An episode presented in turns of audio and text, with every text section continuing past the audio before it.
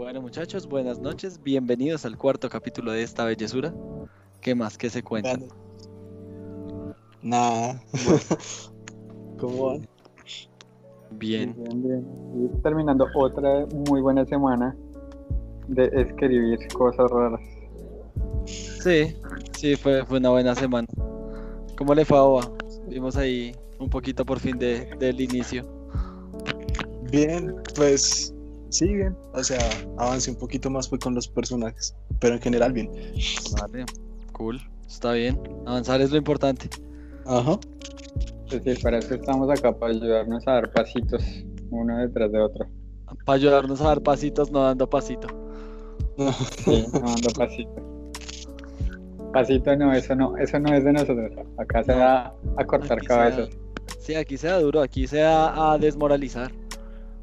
Ok, Ah. ya, ya me preparo entonces. Y como spoiler, voy a decir que va a ocurrir. Al menos en esta, en esta este sesión. podcast de hoy va a ocurrir. Ajá. Sí, hoy van a, hoy van a rodar cabezas. Entonces, no sé quién quiere empezar. Eh, bueno, pues si quieren empiezo yo. Hágale, empieza. Ok. Media horita, papu. Entonces, media horita para hablar de los dos, ¿no? Sí. De, de lo que leí de los dos. Bueno, voy a empezar con el fácil, el sencillo, el tranquilo. Don Damián. Uy, gonorrea. Oh, prepárese. No, o sea, me gustó, como le escribí por WhatsApp, me gustó la historia porque es una segunda revisión de lo que se había hecho con Arwin. Entonces me pareció, además de que se siente este, este airecito del nuevo Jules, porque no se siente similar. Ahora sí, ya, ya pues con toda la profundidad que se le metió y que ya lo conocemos más, pues es, es muy diferente. ¿Qué pasa?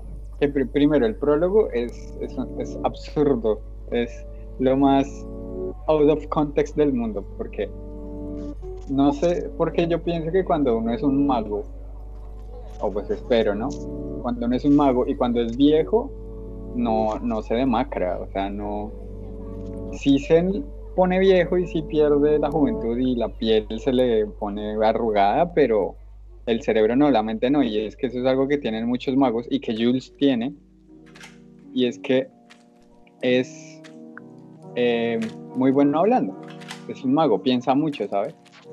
Pero en, ese, en esa introducción de dos paginitas fue como un viejo decrépito y súper... eh, de ahí de me quiero morir, estoy cansado de la vida. Y yo como, Jules, ¿qué te hicieron? ¿Qué te hicieron, mi cielo? ¿Por qué? ¿Por qué perdiste toda la magia y la irreverencia que te caracterizaba y ahora eres un viejo chillón ahí cualquiera? Casi preferiría que le hubiera dado Alzheimer. Siento que no está, no está bien escrito, que se podría mejorar y muchísimo con, con ciertos detalles. Y eso también va un poquito de la mano con el texto en general, porque es una visión de Jules, pues que ya más o menos la conocemos, pero por el lado de lo que hace, o sea, no me refiero tanto como a la reunión que tuvo con estas gentes y el, como hablaba de la magia, que me parece que está más o menos bien, sino a lo que hace con Arwin, es como muy, you say what? O sea, ¿qué pedo? ¿Por qué? ¿Por qué de repente se le salió de los huevos llevarlo? ¿Por qué le interesó? Estamos en su cabeza y él nos está contando la historia y no, no hay detalles por ningún lado de por qué él hizo eso. Y me sacó muchísimo el, de la historia. Pero eso, igual no hay mucho más que comentar. Un poquito de cohesión ahí con algunas frases. De pronto buscarle más la voz a Jules, porque a veces se siente que es el mismo Jules que, que, que se leyó en la epítome que fue la, el fragmento de la semana antepasada. que Eso fue lo mejor que se ha leído. Pero a veces vuelve a, a ser un mago cualquiera. Y cuando es un mago cualquiera no me gusta vale. porque él no es cualquiera.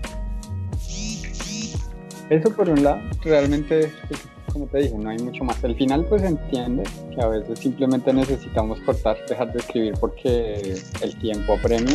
A mí también me ocurrió con lo de Sion y se nota muchísimo. Sí, Y pues eso. me gusta mucho cómo estás construyendo el mundo porque ahora sí se siente más vivo. Yo, pues, mientras lo leía recordaba un poco cómo me sentía leyendo ese inicio con Arwin y totalmente diferente. ahora sí siento la ciudad, el castillo volado, las grandes murallas, la gente con cargos importantes y nombres extraños de los cargos ahí. Y como el politiqueo se alcanza a sentir un poco, me gustó muchísimo, me pareció increíble. Que ahí sentí el cuadro de Excel ese que hiciste la semana pasada. Fue como muy... Mm, Así que para eso era. Ajá, sí, no, me pareció una jugada increíble. Y cuando, me gustó mucho la manera en la que de repente paró Jules y le dijo como mago, gran mago, ¿vale? Gran mago, recuérdalo. Como poniendo ahí el, el miembro en la mesa y mostrando quién manda. Eso me gustó. Básicamente. No sé si él lo hubiera hecho así, porque Jules no es tan soez como lo pareció. Creo que lo pudo haber escrito de una mejor manera a su merced, pero sí es algo que lo hubiera hecho. O sea, me refiero, no lo hubiera dicho de esa manera. Creo que él habría sido más cortés, no tan puntiagudo, si me voy no tan agresivo, sino más sarcástico. Más, como papi va a, comprar el vidrio, ¿cierto? De ese tipo. De pronto un, un... Bueno, espérame un segundo. Vale.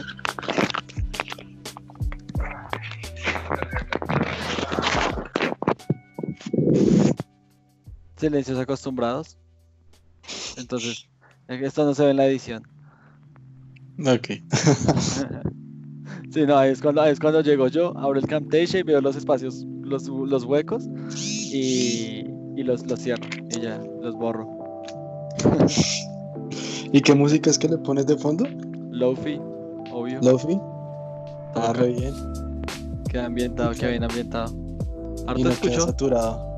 No, no, no. Harto escucho.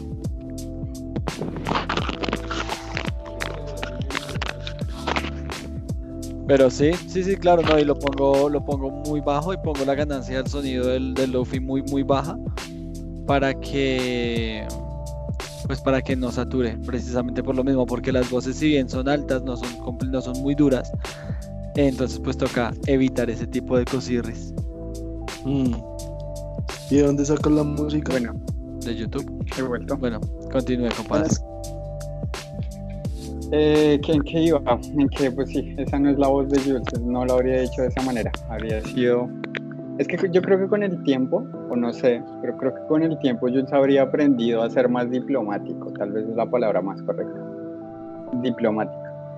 Y habría dejado un poco el lado de sobrado que es, porque por algo es que es importante que se digan los cargos y por algo como que se siente molesto cuando no le dicen el, el cargo que tiene y tal.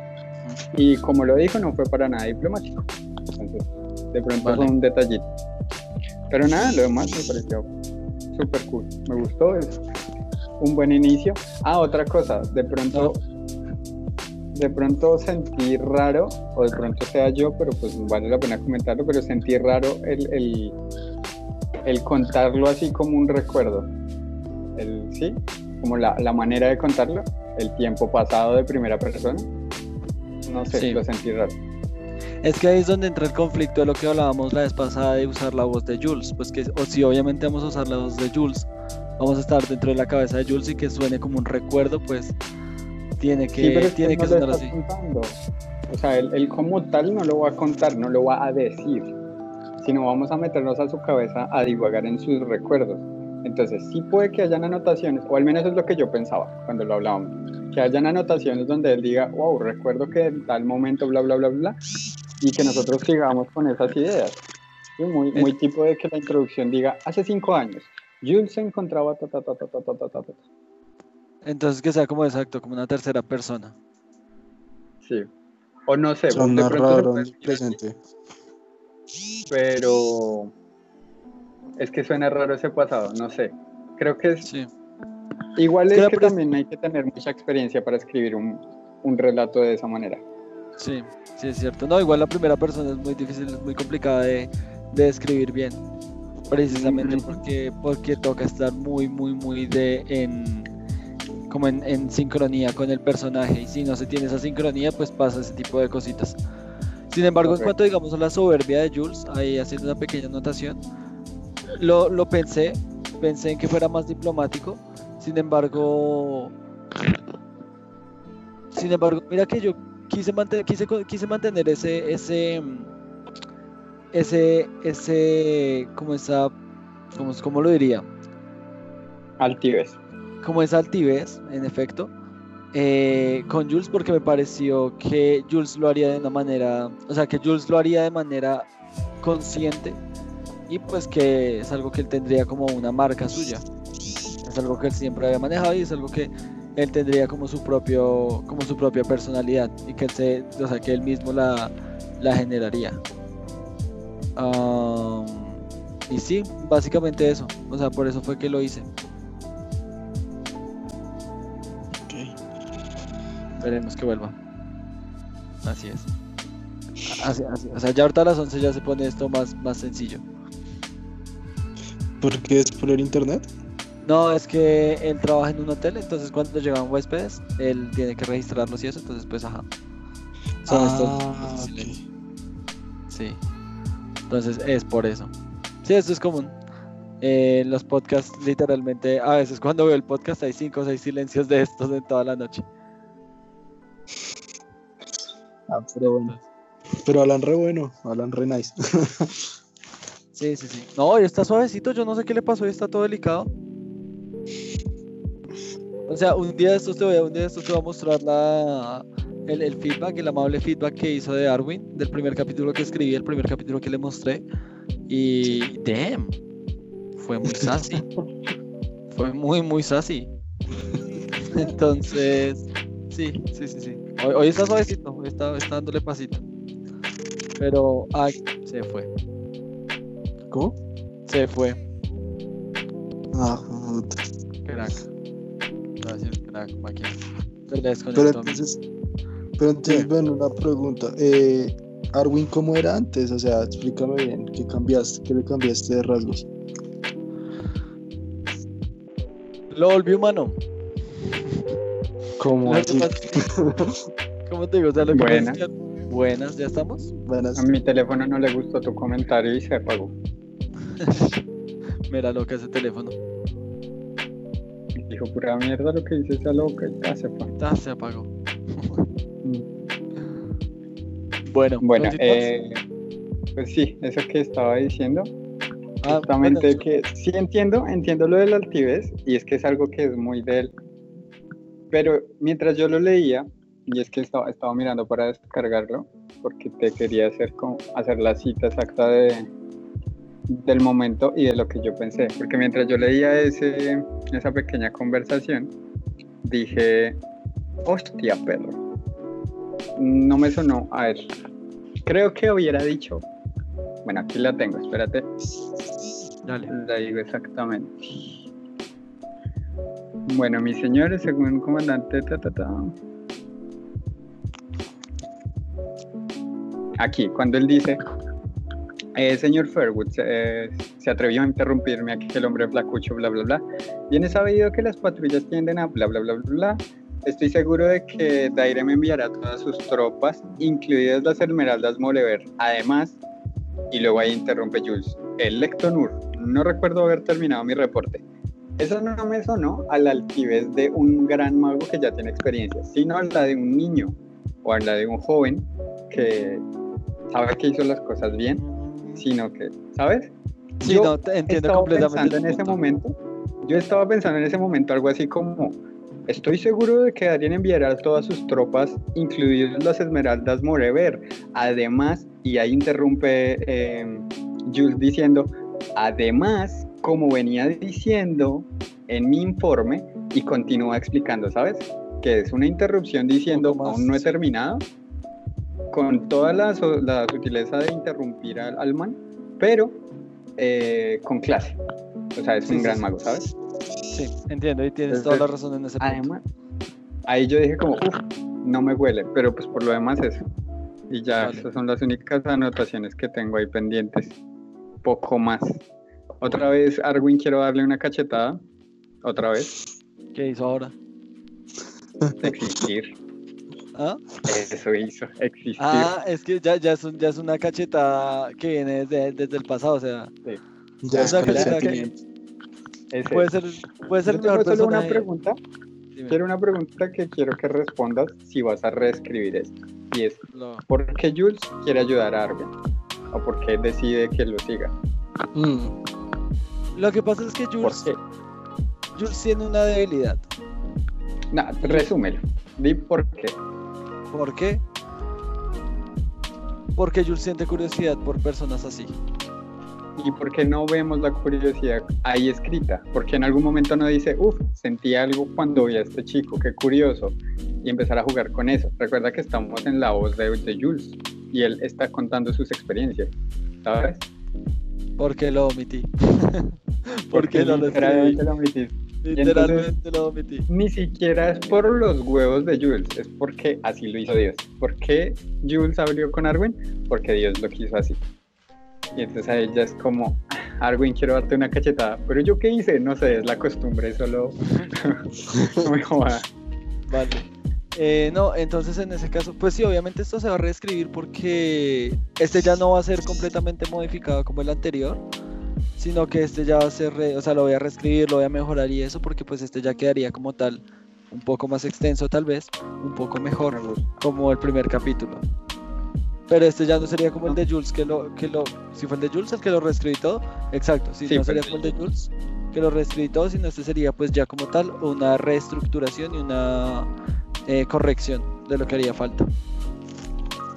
Igual siento que esto que hacemos nosotros es muy bueno porque pues, me di cuenta, al menos yo en lo que escribía, que nosotros solemos escribir algo muy básico, tipo un esqueleto, y luego empezarlo a llenar con detalles en una segunda Sí. reescritura y eso Es cierto, es muy cierto. O sea, no importa, no importa que, que llevemos aquí, o sea, que lo, lo que hayamos escrito siempre lo, lo mejoramos.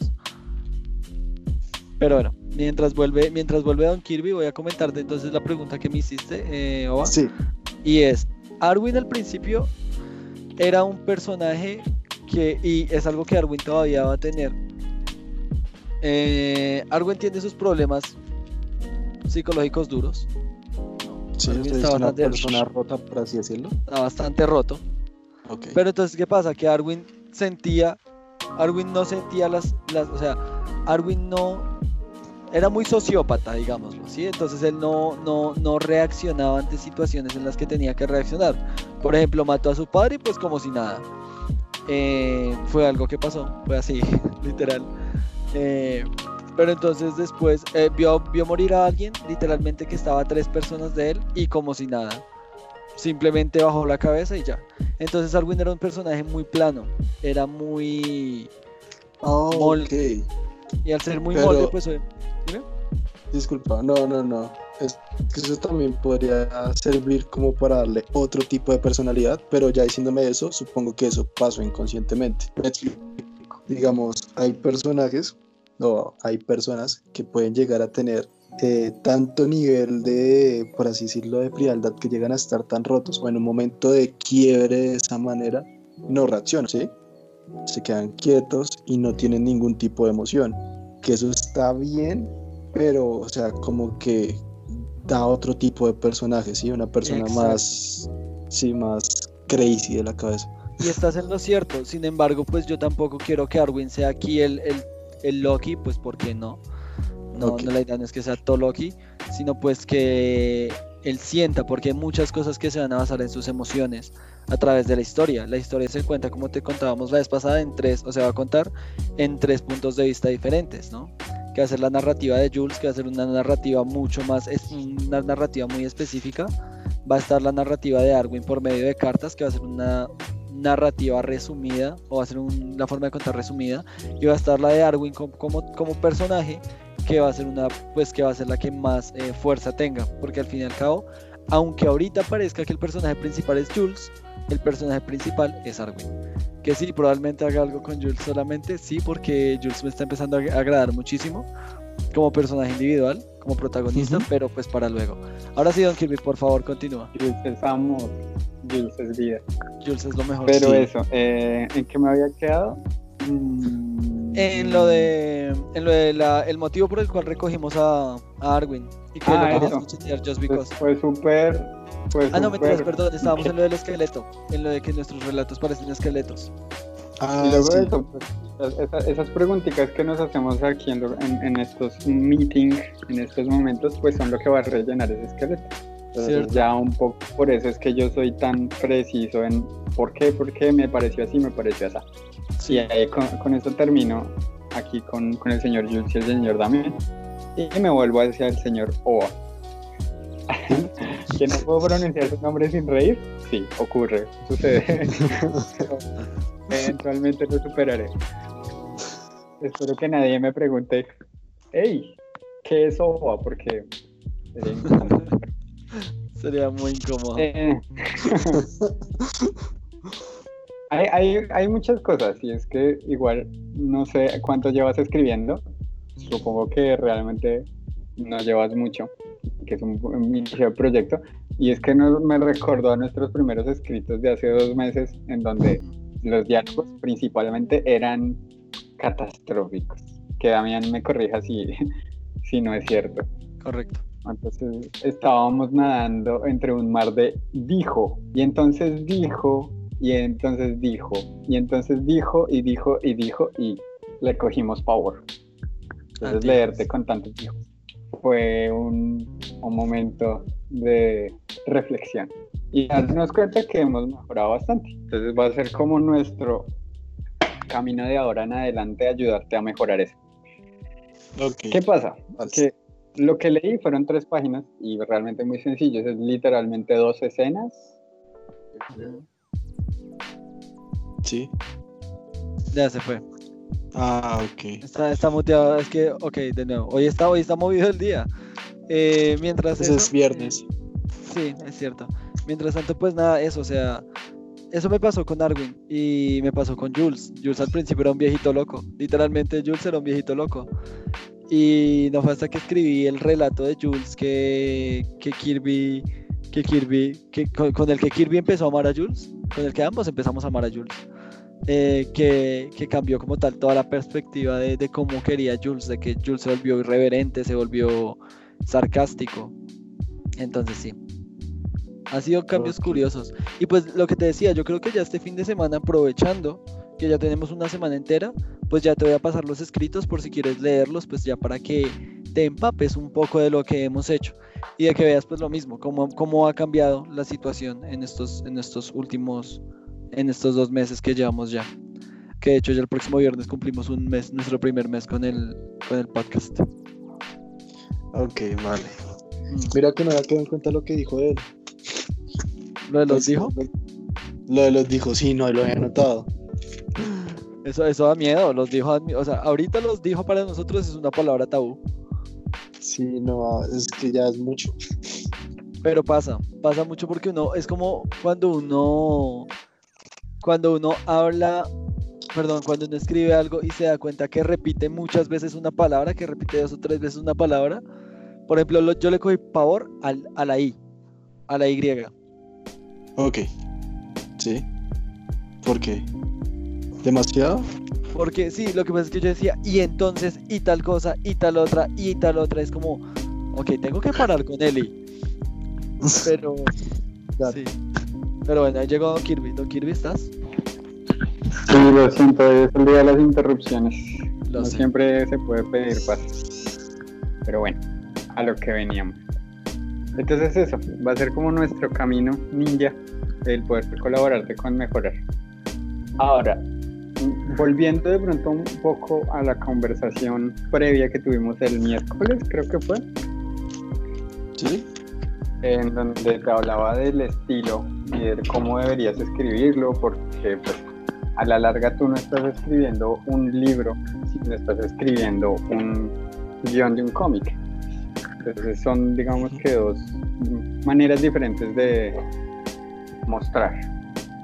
¿Qué pasa? Que siento que estás tratando de ser literario y escribir la historia lo más libro posible, por así decirlo. Y no es que me disguste, de hecho me parece una buena idea. Lo que pasa es que todos sabemos que eventualmente adaptar un libro a un cómic es complicado. Y si tú empiezas escribiendo esto de manera libro, de manera de, eh, muy, muy, muy literal, pues va a, ser, va a terminar siendo esto, una adaptación de algo que escribiste. ¿Por qué?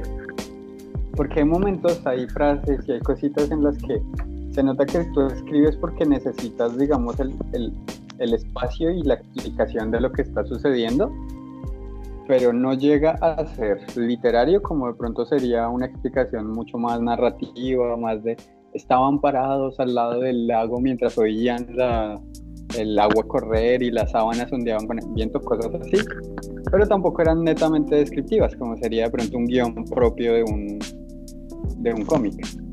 Entonces te quedas a la mitad de no sé dónde estoy. Y obviamente afecta. ¿Me hago entender? Ok. Por eso te Sí, decía sí, sí. día.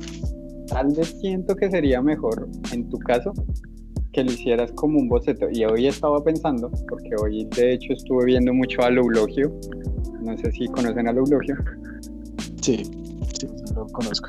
Ajá, y, y me puse a pensar un poco en los guiones de las películas y recordé que más o menos en, en algún momento había, había dado que escribir un guion para una película y para una obra de teatro casi que es muy parecido a escribir un guion para un cómic, porque pues tienes que ser muy literal en las explicaciones y muchas de las cosas van a caer en diálogos.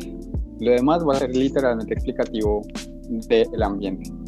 Entonces, hay una puerta de madera con un hueco, ta, ta, ta, ta, ta, y el, el personaje se acerca, hace tal movimiento, porque pues es evocar una imagen sencilla. Ok, una pregunta. ¿Qué, qué opinas si para el siguiente, para el siguiente capítulo, hago un storyline? Yo creo que lo puedo hacer para la semana, ¿sí? Es lo que te dije Un storyline completo de de pronto, todo. de pronto una storyline, entonces así de un capitulito, ¿sabes? Y, y que sea un boceto hiper sencillo, que no Sí, tiene que tener detalles. O sea, el mayor detalle es la historia, que sea descriptivo y sencillo, así sean monigotes de circulitos y, y palitos para mostrar X o Y dibujo importante y ya. Me parece que es mucho mejor, porque si no, no te enredas. Y es eso, sentí que mientras escribías estabas enredado entre hacerte dar a entender y mostrar lo que quieres mostrar. Entonces hay momentos muy solo conversaciones, solo conversaciones, luego un momento muy solo explico, solo explico, solo explico, vuelvo a conversación, conversación, conversación. Y se siente acartonado. Sí. Ahora, en la historia per se, no conozco muy bien a los personajes, pero no sé. Lo siento que son, o sea, no siento sus pequeños detalles, sus gimmicks, sus frases, no. De pronto igual, por lo que es pequeña y tal. Pero sería bonito de pronto empezar a darles estos motivos chiquitos. De pronto como lo que hablábamos con Jules, que uno sabe que Jules es Jules porque es un altivo. O uno sabe que, por ejemplo, Arwin es Arwin porque es un edgy boy que y quiere cortar el garganta al que le quieres dar una. Mientras que Freddy, David son muy, no sé, Freddy es Freddy y el único gimmick que tiene es que es el centro de atención de los tres o cuatro que están reunidos, creo que son tres. Y David Son es el otro chico, creo que era el molesto y el otro era el gordito centro de atención y ya. Da- David es el, el gordito. Y pues intento que David sea un poco tímido o al menos un poco nervioso. Y Pablo sí es molesto, es demasiado inquieto. Pero sí, necesito darles más Entonces, cositas. Igual que Ana. el- es que es súper simple. Empezar con el hola Freddy es un ya de por sí un error. Pues, ¿Quién lo está diciendo? David. David es, es tímido, según lo que tú quieres dejar a ver. Y alguien tímido tal vez no sea necesariamente la primera persona que saluda o no saluda hablando, ¿sabes? De pronto haga un gesto. Entonces, en vez de hola Freddy, David está en la esquina y hace un gesto con la mano tratando de saludar a distancia, tomando su distancia porque sabe que Freddy va a ir a molestarlo. Entonces, esos detalles son lo que empieza a llenar el esqueleto que es lo que escribiste y que es lo que estamos tratando aquí de hacer. Eh, el bote me pareció pues algo bonito, aunque lo mismo, como es este híbrido entre lo que quieres dibujar y lo que estás escribiendo, entonces supongo que cuando lo dibujes van a haber muchos más detalles importantes que te saltaste aquí mientras escribías. Y básicamente en la historia es eso porque igual la historia no es muy grande. Ahora que iniciar con un con un ¿qué? con flashback es una jugada muy complicada porque pues nos muestras algo que realmente ya ocurrió y que será relevante de pronto para la trama en cuanto 10 páginas más, 12 páginas más. Entonces de pronto no está un buen inicio. Siempre la introducción y es algo que nos enseñó eh, mi, mi dios personal, Brandon Sanderson. ya me demoraba, ya me demoraba para comentar. Pero, pero ya es que media hora, o sea, se demoró media hora en comentarlo. tenía en la garganta. Pues él dijo que lo primero que lee es, sí, también, lo primero que lee es un, un, un nuevo lector es lo más importante porque es lo que determina si se queda, si se va y si se queda también va a determinar el por qué se va a quedar y ahí en esa primera introducción tiene que haber una promesa como mínimo y mostrar al menos el objetivo de un personaje y se puede del principal. ¿Para qué? Para dar expectativa de lo que va a ocurrir. Lo mismo que le decía de pronto a Damián hacía un par de, de sesiones. Siento que esta historia es importante porque pues es importante porque la escribiste, pero de inicio a fin, como no tengo promesas, como no tengo nada más a lo que aferrarme, no quiero seguir leyendo, o pues no me interesa seguir leyendo. Porque inició y acabó ocurrió, ¿sabes? Me hago entender, es como vi el Apolo, vi el Apolo, pero no quiero verlo zarpar porque no me dijo nada. De pronto si Fred hubiera estado mucho más entusiasmado y hubiera dicho como, eh, yo, yo mismo construí el motor y sé que va a funcionar súper bien, eso ya me da un objetivo, que es querer ver el motor que hizo Fred, pero no tengo ese objetivo. ¿Sabes? ¿Por qué? Explícame tú como el creador, por qué yo Sí. quiero saber si, Bueno. si flota o no flota. Ok, lo que pasa es que el flashback solo es como para como para meter el libro, ¿sí? Porque apenas inicia el siguiente capítulo, se toma dicho flashback desde una perspectiva onírica, ¿sí? O sea, como tal fue un sueño. Eh, ¿Qué es lo que pasa? Eh, como tal el bote o Apolo eh, toma sentido a partir de que leen el libro, porque como tú dijiste, por ahora Fred no les dijo nada. Fred solo les dijo que en su momento podrá leerlo y en su momento sabrá para qué es todo, ¿sí? Y cómo van a despegar. Dijo que habían más personas, pero no dijo a dónde iban a ir o qué iban a hacer.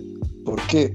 Pues supongo que pues, lo que yo busco hacer también con Fred es que sea una persona eni- enigmática, muy alegre, que ahora está, pero es una persona que no se expresa correctamente, suele guardarse las cosas.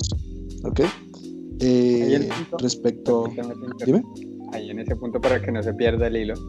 En ese punto específico, bien lo dijo Damián hace uno o dos podcasts. Una cosa es ser enigmático y otra cosa es ser un escritor que no quiere mostrar, que es lo que me pasa a mí la mayoría de las veces.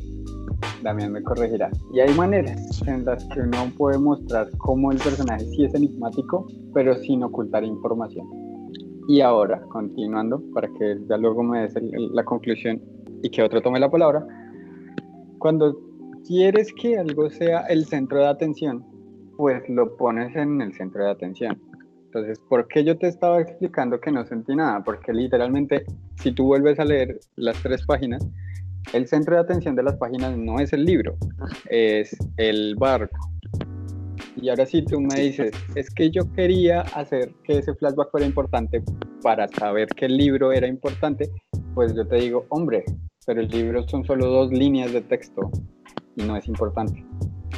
O sea, para mí fácilmente puede ser un manual de cómo usar el, el, el barco y es como, te lo creo, porque pues X.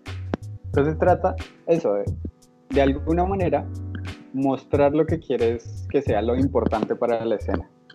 Si es el libro, yo me imagino, así con mi increíble imaginación de persona que no sabe escribir, nada.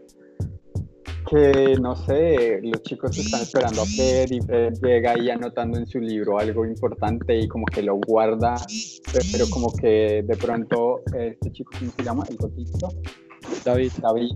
De pronto David lo ve desde una esquina y Fred como que se medio asusta y lo esconde, ¿sabes? Como para que sea enigmático, que luego se los da, pero pues esa acción de que se asuste de que alguien lo vea escribiendo y luego lo esconda, pues ya despierta dudas. Que tú dices como, pero ¿por qué? Si son amigos y luego se lo va a entregar, entonces ¿por qué justo en ese momento? ¿Qué pasó entre ese momento y el final? Y ahí ya, esas preguntas son las que generan el enigma y no per se la persona. Y ya con Ok. eso pues, no me voy a extender más porque igual ya voy media hora. Ese es el tiempo.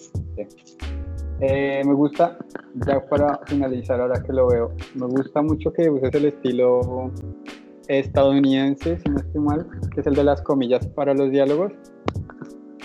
Pero Ah, ok, las, las burbujas. más eh, las comillas, sí. Ese Ah, es el estilo estadounidense. Nosotros estábamos usando el estilo, es el, el estilo europeo, Español. que es el de los, las guion- los guiones, el de español, que es el que se usa siempre.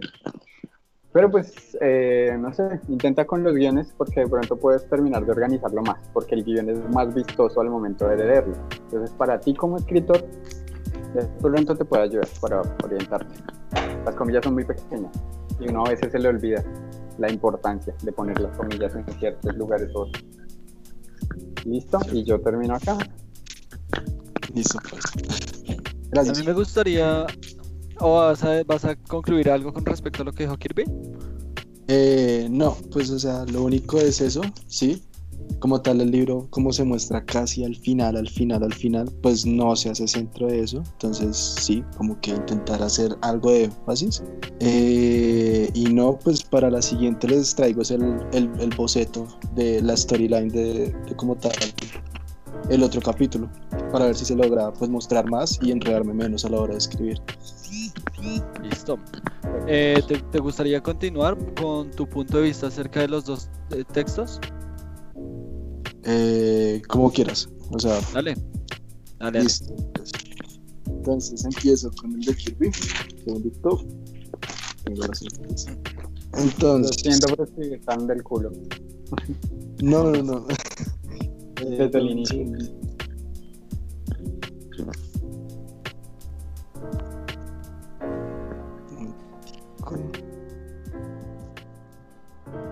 Mientras tanto, tengo que explicarme.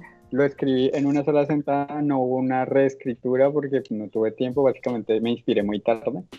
Y también el final está remacheteado porque quería seguir escribiendo, pero no me sentía, no sé, motivado. O sea, sí quería, me salían las cosas, pero no sentía motivado, entonces dije, lo paro acá, luego lo reescribiré. Y yo sé que hay un par de fallos argumentales, ahí de huecos y, y demás en la mitad Cierto. y en el, y en el Bueno. final. Primero, primero voy a hacer una anotación que me pareció demasiado genial respecto al texto. Y es que, como tal, el personaje, Siol, se pronuncia Siol, ¿sí? Sí. Ok. Eh, No, como tal, dime. No he pensado en la pronunciación de ningún nombre, pero sí, sí, me parece. Ok. Eh, me pareció un personaje interesante, interesantísimo de hecho. Y de hecho, como la manera en la que escribiste me pareció muy sensitivo. Y me recordó que el personaje tiene sinestesia, si no estoy mal. Puede Sí, eh, ver las palabras. ¿sí? correctísimo. Im- Ok. Impecablemente correcto. Entonces, al ver que como tal el texto es tan sensible, por así decirlo, o sea, muestra muchas emociones, muestra muchas cosas, eh, me parece genial, me parece como si estuviera leyéndolo, pero escrito bajo ese personaje, porque ya que tiene eso, suele ser una persona que tiene sensaciones mucho más eh, agudas que, los demás, ¿no? Eh, eso me pareció muy bien, muy bacano. Eh, otro punto eh, es que me pareció demasiado astuta. ¿Cuántos años tiene Siol? Siol tiene alrededor de 17, 18 años. Ok, vale. Me pareció un poquito perspicaz para su edad, por así decirlo, pero eh, se puede fundamentar, sí, pero me pareció muy, muy, muy perspicaz. O sea, más bien desconfiada lo hubiera, lo hubiera visto mejor en ese sentido o una persona un poquito más mayor. Eh, otro apunte, el personaje este Tenhit, Tenhit, Tenhit, Tenhit, Tenhit, Tenhit, Tenhit, ok. Eh, de hecho, creo que ese personaje me va a encantar mucho, la verdad. me pareció de 10, muy bueno. De por sí me encantan esos personajes que suelen tener como esa vibra de mala persona. Es muy genial ese hecho. ¿Cómo? Piero, te encantaría. Piero sería. Sí, de hecho, yo soy muy, soy muy fan de los villanos. No sé si se vieron Game of Thrones. Para mí uno de los personajes favoritos es Tywin Lannister. Calma, me parece. respira. Sí, no, yo ya estoy aquí muteado para poder gritar con fangirleando. para hasta los libros me leí. ¿Ah, sí? Sí. Pero bueno. Literalmente narra, narra el juego de Ah, sí. ah, sí, pues jugamos de eso la ah, vez sí, yo lo narré en el sofá. Entonces, Pero bueno. Tenhit me parece un personaje que puede explotarse demasiado, que si sigue apareciendo no me molestaría verlo, porque es demasiado interesante. Y quizás no sé si sea un villano, porque hasta ahorita no dejaste claro si lo es o no lo es, ¿sí? Y también eso es muy chévere porque deja la expectativa de, de qué va a ser, ¿sí? De qué bando está. Simplemente la molestó, la molestó y mucho, pero me parece un personaje que podría explotarse muchísimo respecto a su personalidad y que es demasiado inteligente, usa muy bien las palabras. Eh, el padre, no sé, el padre me pareció, el padre no, el, perdón, ¿cómo es que se llaman? Eh, el ordenador, algo así, no acuerdo. El ordenador, sí. el, el ordenador. El ordenador, sí. Eh, me pareció que no, no aparece lo suficiente, o pues, si esa es la idea, pues sí, normal. El, el personaje no lo noté demasiado. Eh, noté con más fuerza a Tenhit, muchísimo. Me parece un personaje muy enigmático. Eh, eh, Siol me pareció interesante, pero demasiado astuta, ¿sí? Eh, obvio, tiene una cualidad respecto a sus poderes, pero no sé, quizás se podría usar esa cualidad como para darle una debilidad también, que sea demasiado confiada con esos poderes. Disculpa. Lo que pasa es que ella es astuta y sagaz porque no solo ha vivido sus diez y tantos años de vida, sino que en el mundo en el que ella vive, las, por así decirlo, los recuerdos de las personas que viajan o están o viven, eh, le llegan de alguna manera, es como una receptora. Entonces en sus sueños, porque todas las noches sueña, no hay, o hasta el momento no ha habido muchas noches en las que no sueña, vive fragmentos de las vidas de otras personas. Entonces ha aprendido muchas otras cosas durmiendo, viviendo esas entre comillas vidas, que para ella son sueños, y ya los toma como sueños, pero hace esa experiencia más que va avanzando. Y uno de estos, que de hecho es el centro de la historia, es el sueño que tuvo la noche en la que habló con el soldado tal, el soldado sin nombre que se menciona ahí. Y por eso es tan importante, porque bueno, en ese sueño pasan algunas cosas y hay una información que se filtra y X y Y, y por eso es que es un conflicto ahí. Era como que lo que quería hacer ver mientras escribía. Ok, bueno, eh, entonces, bueno, ya poniendo eso en, la mesa, que tiene como eh, experiencias extrasensoriales, ¿sí? Y vividas en sus sueños, claro, entonces eso le daría mucho más experiencia de la que se le podría dar a una persona de esa edad. Eh, ¿Qué más te digo? Eh, ah, bueno, sí, esto también me pareció súper curioso y de hecho interesante en cierta manera eh, que Siol sea una persona como es tan, eh, tan eh, sensitiva, también a veces en alguna parte leí que era muy en sí misma, está muy en sus pensamientos, siempre está ahí en lo suyo. ¿sí? No sé si lo tomé de manera errónea, pero me dio esa sensación. Literal. ¿Sí? Ah, ok, eso es genial. no, ya es así. Es como, como siente tanto y, y- y tal, es tan fastidioso para ella, se pone sus tapones de oídos y casi siempre está en su mundo de colores y cosas y recuerdos y, y bla. Y el único momento de contacto externo es ese día, por eso es que es tan especial para ella. Que de hecho ya lo dices, como, ajá, eh, voy a hablar con gente, qué emoción. Y está toda emocionada. Y por lo demás es súper ensimismada, súper X. Eso es, eso es genial. Cuando se generan esas dualidades en personajes, como que le dan más sabor, por así decirlo, ¿sí? Eh, y respecto a otro, pues solo un pequeño detalle que mire que no entendí mucho y era eh, divertida siguió buscando. Eh, por acá. Acá. Eh, no demoró en encontrar algunos. Divertida siguió buscando. Es cuando estaba hablando de, De los que concentrar los ojos. Ajá, sí.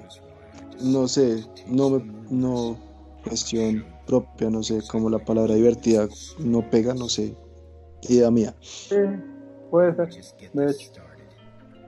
Eh, De hecho. y ya no, y de resto, o sea, genial, me encantó mucho, en serio, personaje de 10 ese, ese eh, Ten Hit, síguelo poniendo, porfa.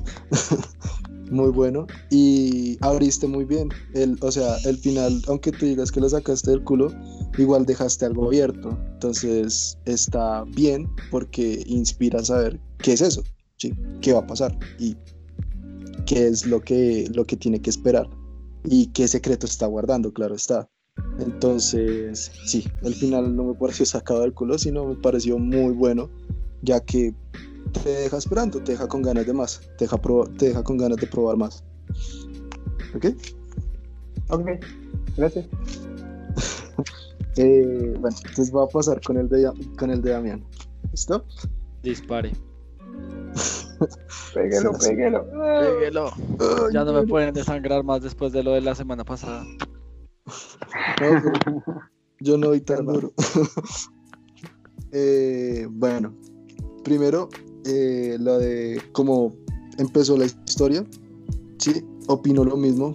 Eh, un mago no me parece que debe estar decrépito, por así decirlo. Se puede ver viejo, sí, pero enfermo, enfermo, no. Y el tipo sí se ve más, se escucha demasiado senil, con ganas de, de puta, porque no me muero ya. Eh, de resto, me encanta mucho cómo escribe eh, sus anécdotas de una manera muy resumida, pero me hace sentir que él está hablando con, eh, con sentimiento, con, esa... Ahora se me fue la palabra. Eh, ah, nostalgia, con esa nostalgia. Eso me pareció muy chévere. Eh, respecto al prólogo, fue eso. El personaje. El prólogo, quítelo. También de que, pues, como tal, estás diciendo que él siguió vivo. Entonces, ya uno se mentaliza de que a ese personaje no le va a pasar nada porque va a seguir vivo. Entonces, no sé, como que ese recurso ya lo pierdes.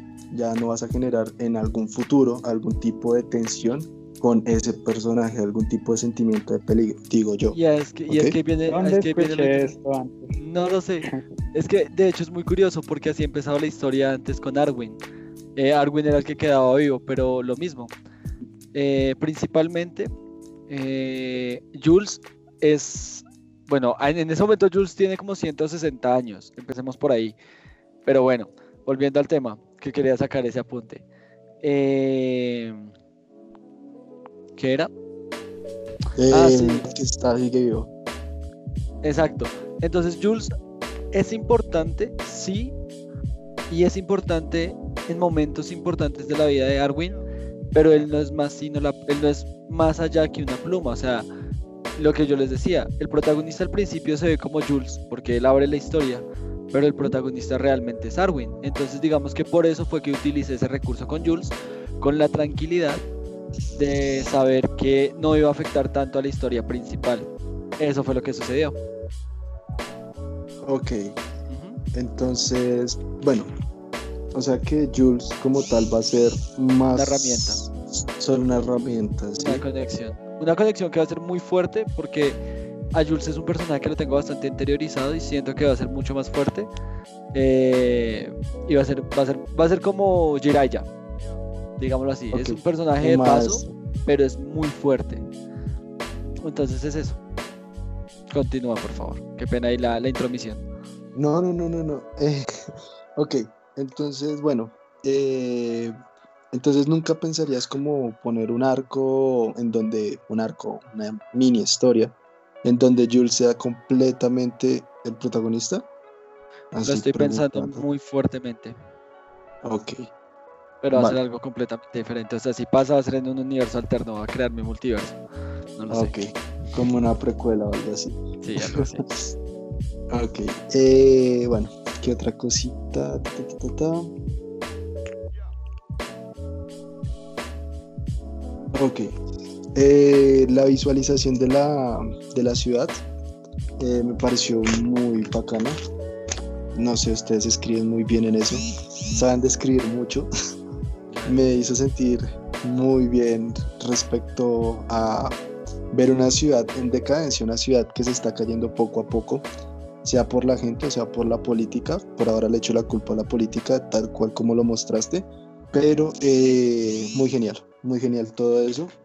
Mm, que estuviera sucia, que, se, que hablaras de la gente pobre respecto a la parte del norte, si no estoy mal. Sí, Eh, a la ciudad. Sí, eso me pareció muy interesante y le da como un- una problemática al fondo de dicha historia. Entonces, de ahí es eso. Gracias. Me. Eh, eh, bueno, ¿qué otra cosa? Bueno, mira que no había visto lo que, lo que había dicho Kirby respecto a Jules cuando habló con el... No me acuerdo el nombre. Eh, Con Nur. con Nur, exacto. Eh, sí, para ser una persona con tantos años y para ser un mago tan experimentado y tan renombrado, le faltó un poco de... de mm, ahora se me fue la palabra de... Sutileza.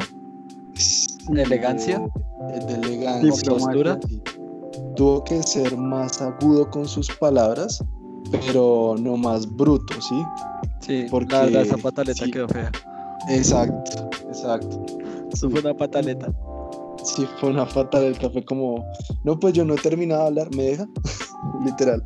Entonces, no, pero eh, solo es eso respecto al personaje, porque de hecho me pareció que el personaje tiene mucha química, o sea, agarra. El personaje se ve muy bien y se escucha muy interesante también. Eh, ya llegando a lo de a lo de Arwin, bueno, como no lo Ah, conocí antes, no lo conocí antes, eh, me sonó, o sea, pues no estaba eh, plasmado en las palabras, pero de que tenía algún tipo de talento o algo respecto a, a, a, a esa espada, ¿sí? ¿De dónde la sacó? Él piensa que la robó, pero a mi parecer yo creo que él no la robó, ¿sí? Lo que yo estoy pensando o lo que yo así quiero quiero darle como algún tipo de deducción a la historia. Yo diría que esa espada fue de alguien, ¿sí? De alguien muy querido y por ende la tiene, pero no es malo usándola. De hecho es bueno, decente, ¿sí? Eh. ¿Qué otra cosa?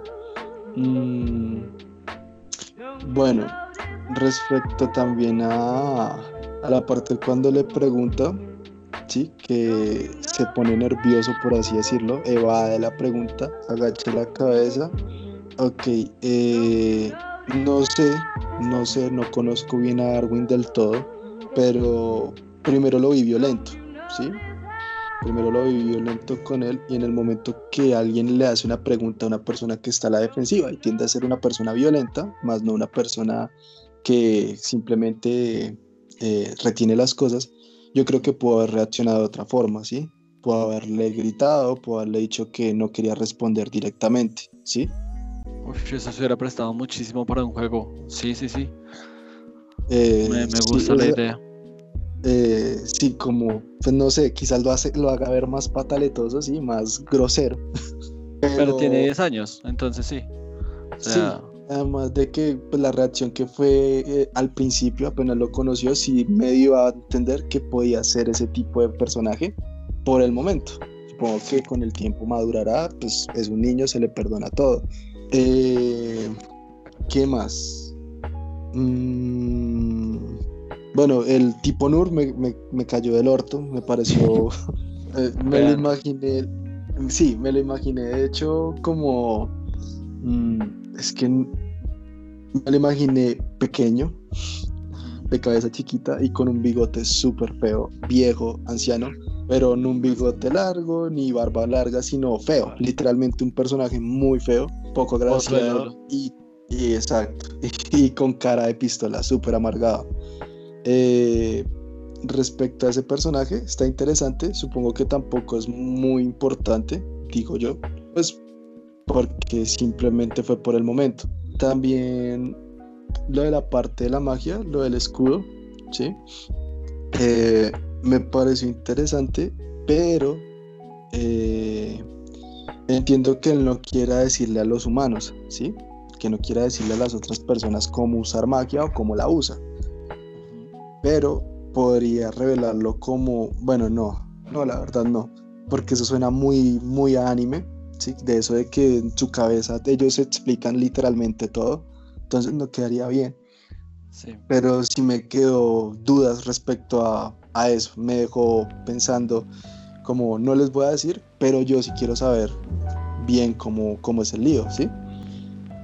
Gracias, me alegra que te haya Hay quedado un esa duda. capítulo que, que es Jules escapando de la, de la escuela. Léetelo, léetelo que Está interesante. está buenísimo. Ok, eh, ¿me lo envían? Ya mismo. Si no, ahorita Bueno. te lo envío. No, te lo voy a enviar de una vez que me, no me dos minutos. Por favor, continúa. Eh, no, pues la verdad. Ah, bueno, y solo otra cosa, una cosita que eh, no me pareció que cuadrara, pero pues eh, cruzada por mi pecho, que era una, una bolsa, sí, o un morral. Sí. Eh, no sé si se usa bien el por, porque no la cruzas, no la cruza tu pecho, sino la mochila es la que cruza tu pecho, ¿sí? Hay una expresión que literalmente explica cómo está ubicada la, la bolsa y se llama terciar. Sí, Estaba perdón. terciada en el pecho. Pero pues son cosas de dicción que ya Ya lo hacen los Sí. editores. literal. Sí, ya, Ya. solo eran esas, esas cositas y ya, o sea, perdón si fue muy corto, pero intenté dar mi mejor try. No, ¿Así estuvo siempre? Yo soy muy fan. Dime, Así dice siempre. ¿cómo? Que sea así dice siempre. ¿Qué? Que perdón, fue muy corto, pero intenté dar mi mejor try. No, no, no, es casualidad hasta ahorita que que dije lo mismo. no, no, no, no, pero en serio, o sea, para la próxima intento más, es he nervioso. Bueno, está bien, no te preocupes. Nada, pues me alegra que, que te haya gustado esa, esa cosa, esas cosas, que esa cosa, ese, ese esperpento. No, que te haya gustado los puntos que diste. Eh, y más o menos, ahí como antes de resaltar, aprovechando que quedan unos minutos antes de que cierre tu ciclo, para resaltar una cosita que de pronto empezamos a hablar ahorita con Kirby, ah, cuando estaba explicando él tu, tu- acerca de lo que pensó de tu relato. Eh, precisamente ese tipo de cosas eran las, eran las que él decía que generaban esa duda, ¿no? Entonces tienes varias dudas ya ahorita en tu cabeza con respecto a, a la historia. Por ejemplo, tienes dudas de, por ejemplo, de dónde salió la espada. Tienes dudas de cómo funciona entonces la magia. Y entonces ese tipo de cosas te hace querer saber cómo funcionan. ¿Y cómo lo sabes? Pues leyéndolo. Y más o menos ese es el efecto que te decía Kirby y que yo apoyo que se debe generar. Eh, porque como uno como escritor vive de llamar la atención, uy, uy, ojo, el escritor pro, los escritores eh, y, y nosotros como escritores pro. eh, o sea, los escritores viven, o, la- o el- o el escrito del escritor vive de estar captando la atención. eh, todo el tiempo, a veces porque hay alguna historia, un momento o una acción que se desarrolla muy lentamente, pero sigue ahí presente, como otros que son diferentes acciones. Como por ejemplo eh, Harry Potter. Harry Potter tiene siete libros, pero cada libro, cállese Kirby, pero cada libro eh, tiene, pues tiene su propia, su propia trama, que, es, que son subtramas de una trama mayor, ¿no? Exacto. Básicamente todo Harry Potter lo escribió Hatsune Miku. ¿Cuál? ¿Sabías que Harry Potter lo escribió Hatsune Miku? Exacto, sí, cuando está en bancarrota. Maldita sea. búscalo, búscalo en Twitter y verá cómo lo escribió Hatsune Miku. Lo voy a buscar, lo tengo que buscar. ¿no? Pero bueno, entonces ese tipo de cosas, ese tipo de sensaciones de, de duda o de, de, incertidumbre que se generan son importantes. Ahora, mira que tú, de hecho yo le escribí a Kirby por privado con respecto a lo de, a lo de explicar acerca de la magia, pero uno no quería que, quería que se notara, pero dos no quería que fuera completamente evidente, porque no se me, no se me hace como a ver, como, como, es lo mismo, es una de las cosas que a mí no me gusta del anime, que es como, jajaja, ja, ja, entonces él cree que me tiene atrapado, pero en este momento estoy poniendo mis dos dedos Ajá. en la frente, ¿no? Entonces, él cree que me tiene atrapado, pero es porque no sabe que tengo esta carta mágica que no sé qué, es como, ajá, sí, cuando me cuentes tu vida. Claro que en el anime se entiende, pues, porque es animación y porque se tienen que graficar, se tienen que de una forma u otra expresar ese tipo de cosas. Exacto. Pero, en fin, dejando eso a un lado, en, si me permiten, entonces, quiero empezar yo con lo mío. Voy a empezar con con el de con el de OVA. Bueno. Porque son las ideas que tengo más frescas. Y tengo varios puntos que tocar. El primero okay. es que este capítulo, como tú dijiste, es un capítulo pues introductorio, ¿no? Es para introducir el libro como tal. Pero ¿qué pasa? Que ya me contaste dos historias, me desarrollaste dos dramas o dos tramas que siento que no, o sea, que siento que como las desarrollaste ahora, va a ser muy complicado que las, que las, que las retomes en el futuro y que le saques el provecho. Uno de los ejemplos más claros que me gustaría tomar en cuenta sería el de eh, la incómoda relación que tienen David y Ana, ¿no? Ok. Porque pasó exactamente, o sea, pasó exactamente lo que más o menos me dijiste. No, perdón, pasó exactamente lo que más o menos me dijiste. Ojo con la expresión. Pasó más o menos lo que me dijiste, ¿no? Entonces básicamente lo que yo sentí fue que tú me explicaste, ok, David gusta de Ana, Ana está nerviosa porque eso es algo bastante incómodo. Hay algo que no sé todavía, pero que sospecho que Ana también en cierta forma gusta de David, pero tal vez no. Entonces de pronto dejemos eso como misterio, ¿no? A ver qué pasa. Uh -huh. Sí, ok. Pero entonces va a llegar ese momento de tirada y afloja. ¿Tú te viste Friends? Sí. Ok, ¿tú te acuerdas cuántas veces quemaron la relación de, Re de, Rachel y Ross? Que después de la tercera temporada era como, ay, adivino, van a volver, ay, adivino, van a terminar, ¿verdad? Uh -huh. Siento que, siento que puede, exacto, siento que puede ser algo por el estilo y no me gustaría que algo tan importante, porque para mí es importante el amor o, o el primer, ese primer amor que tiene uno como niño, esa, esa, ese descubrimiento de, de, del de, del pico escondido o, de dejar una flor al frente de la puerta o dar una carta o este tipo de cosas, me dolería que se perdiera en este slice of life que quieres tener. Que de pronto en el futuro eso, eso sea muy importante y se pierda porque me diste toda la historia al principio. ¿Me entiendes? O sea, me dijiste, sí, ok, David gusta de ella, pero ya pues ella cree que lo va que se va a aclarar. ¿Y qué va a pasar la siguiente vez que se encuentren? Que ella va a creer que se van a declarar o por el contrario va a haber una situación incómoda y ya siento que no se podría desarrollar más de ahí, personalmente hablando. Pero es por lo mismo, porque siento que es algo que se puede explotar de una manera mucho más sutil, mucho más ingenua eh, por, eh, por parte de ambos. Eh, y sí, eso, por ese lado, eso, esa sería una de las historias, ¿no? Y la otra, espérame, abro el documento porque no lo recuerdo bastante bien. Pero mientras tanto, pues eso, o sea, realmente mm, yo creo que una de las cosas que una de las cosas que primero resalté fue eso. Cuando me empezaste a contar toda la historia de de cómo, de cómo llegó, de cómo llegó David a la casa y de que abrió la puerta Ana. Para mí ese momento fue, uy, Ana abrió la puerta. Pero pues ya, ¿no? Eh, después fue que pasó todo esto que mezclaste todo lo de los nervios y todo y fue como, me dejaste como cierto sin sabor porque por más que Ana pensara que, se, que, que David se iba a declarar, algo me decía que él no se iba a declarar. Ya lo sabía, ¿me entiendes? Es muy predecible. Entonces fue como, bueno, pues vale, está bien, pero pues ya, por ese lado. Otra cosita, digamos lo que dijo Kirby a mí me pareció muy importante y permíteme resaltarlo ya que él lo había dicho. Yo creo que uno de los retos más grandes que tú tienes es decidir qué camino vas a tomar. Porque la historia puede salir muy bien como una novela ligera y puede salir muy bien como una novela gráfica. Ambas opciones están súper bien. Pero, ¿qué pasa? Que depende completamente de tú qué rumbo le quieras dar. Porque si tú le das, si tú le das un rumbo de medio novela ligera, medio por ejemplo, algo que, algo que Kirby me puede corregir. Eh, con Kirby estábamos hablando en un momento y él dijo, quiero que los de una región, los de a pie, tengan como un estilo western. Y yo dije como, listo, un estilo western, un estilo viejo este ahí con sus revólveres y tal. Pero yo dije, pero están muy ubicados como en la edad media temprana, más o menos a mi parecer. Entonces yo dije como, juégale con cuidado porque puede salir muy mal. Y es que siempre hacer ese tipo de combinaciones puede salir, no es que salga muy mal, pero a ver, eh, es probable que se pueda hacer mejor y que no se le saque el provecho, no se le saque el jugo que se necesite. ¿Vale? Sí. Otra cosa, por ejemplo, dime.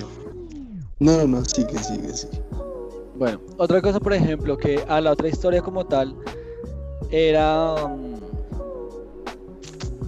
el hecho de que de los celos con respecto a, los otros tres, que son personajes, según tengo entendido, bastante importantes, por lo menos eso dijiste de Sol y de Marce. Em, entonces dice como se quedan callados, les hace sentir incómodos saber que podrían jugar con gente desconocida. Lo entiendo. Porque pasa. Pasa que cuando uno tiene, o sea, cuando uno tiene un amigo, cuando es niño, uno cree que pues ese amigo no tiene más amigos, pues porque si tienen, si nos tiene a nosotros como grupo y si nosotros somos el team, el hood, si nosotros somos el barrio, pues para qué va a querer más amigos, ¿no? Pero yo lo hubiera explotado un poco diferente, pienso yo.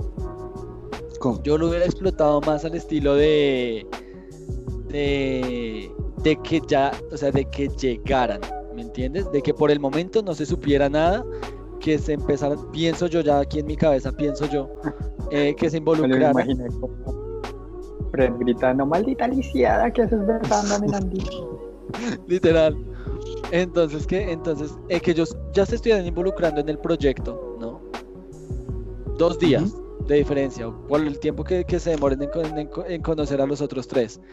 Y que de un momento a otro ellos llegaran y vieran a Fred con esos tres en su proyecto de ellos cuatro que ustedes tres que hacen acá pienso yo, eso sería eh, algo que tal vez podría mover mucho más esa incomodidad y esos celos y esa sensación de, no, esto es nuestro, se supone que nosotros somos tus amigos, ¿me entiendes? No sé si es lo que quieres lograr, pero a mí me lo pareció. No sé, coméntame ahí para antes de continuar. Bueno, eh, va a ser el, el, apunte de la relación de ellos dos. Eh, como tal, lo que pasa es que Ana eh, puede que si no lo haya puesto de la manera correcta, eh, puede que sí no, sino que no la puse. Ana es una persona que, por ser eh, que es tan carismática, que prefiere guardarse las cosas malas, ¿sí? Y a veces demuestra ciertas cosas y esas cosas las demuestra con rechazo, ¿sí? Entonces ahí te estoy arrojando una pista, por así decirlo, de cómo es la relación con ellos dos, ¿sí? No te estoy diciendo si ella gusta de él o no, porque pues no es la idea. La idea es que se revele muchísimo después y que todo eso pase a segundo plano. ¿Por qué?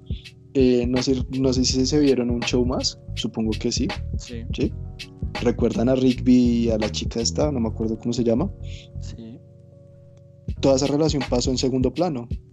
De un momento a otro, ellos ya estaban ennoviados. ¿Sí? Repito, oh, oh. vale, listo. Continúa con, con, con la explicación. Ok, eh, respecto a eso, a lo que busco es algo así, pero no tan así, sino que de un momento a otro se te haga una revelación, ¿sí? Y esa releva- re- ah, revelación se te va a explicar, se te va a decir por qué pasó eso. Eh, ¿Qué más?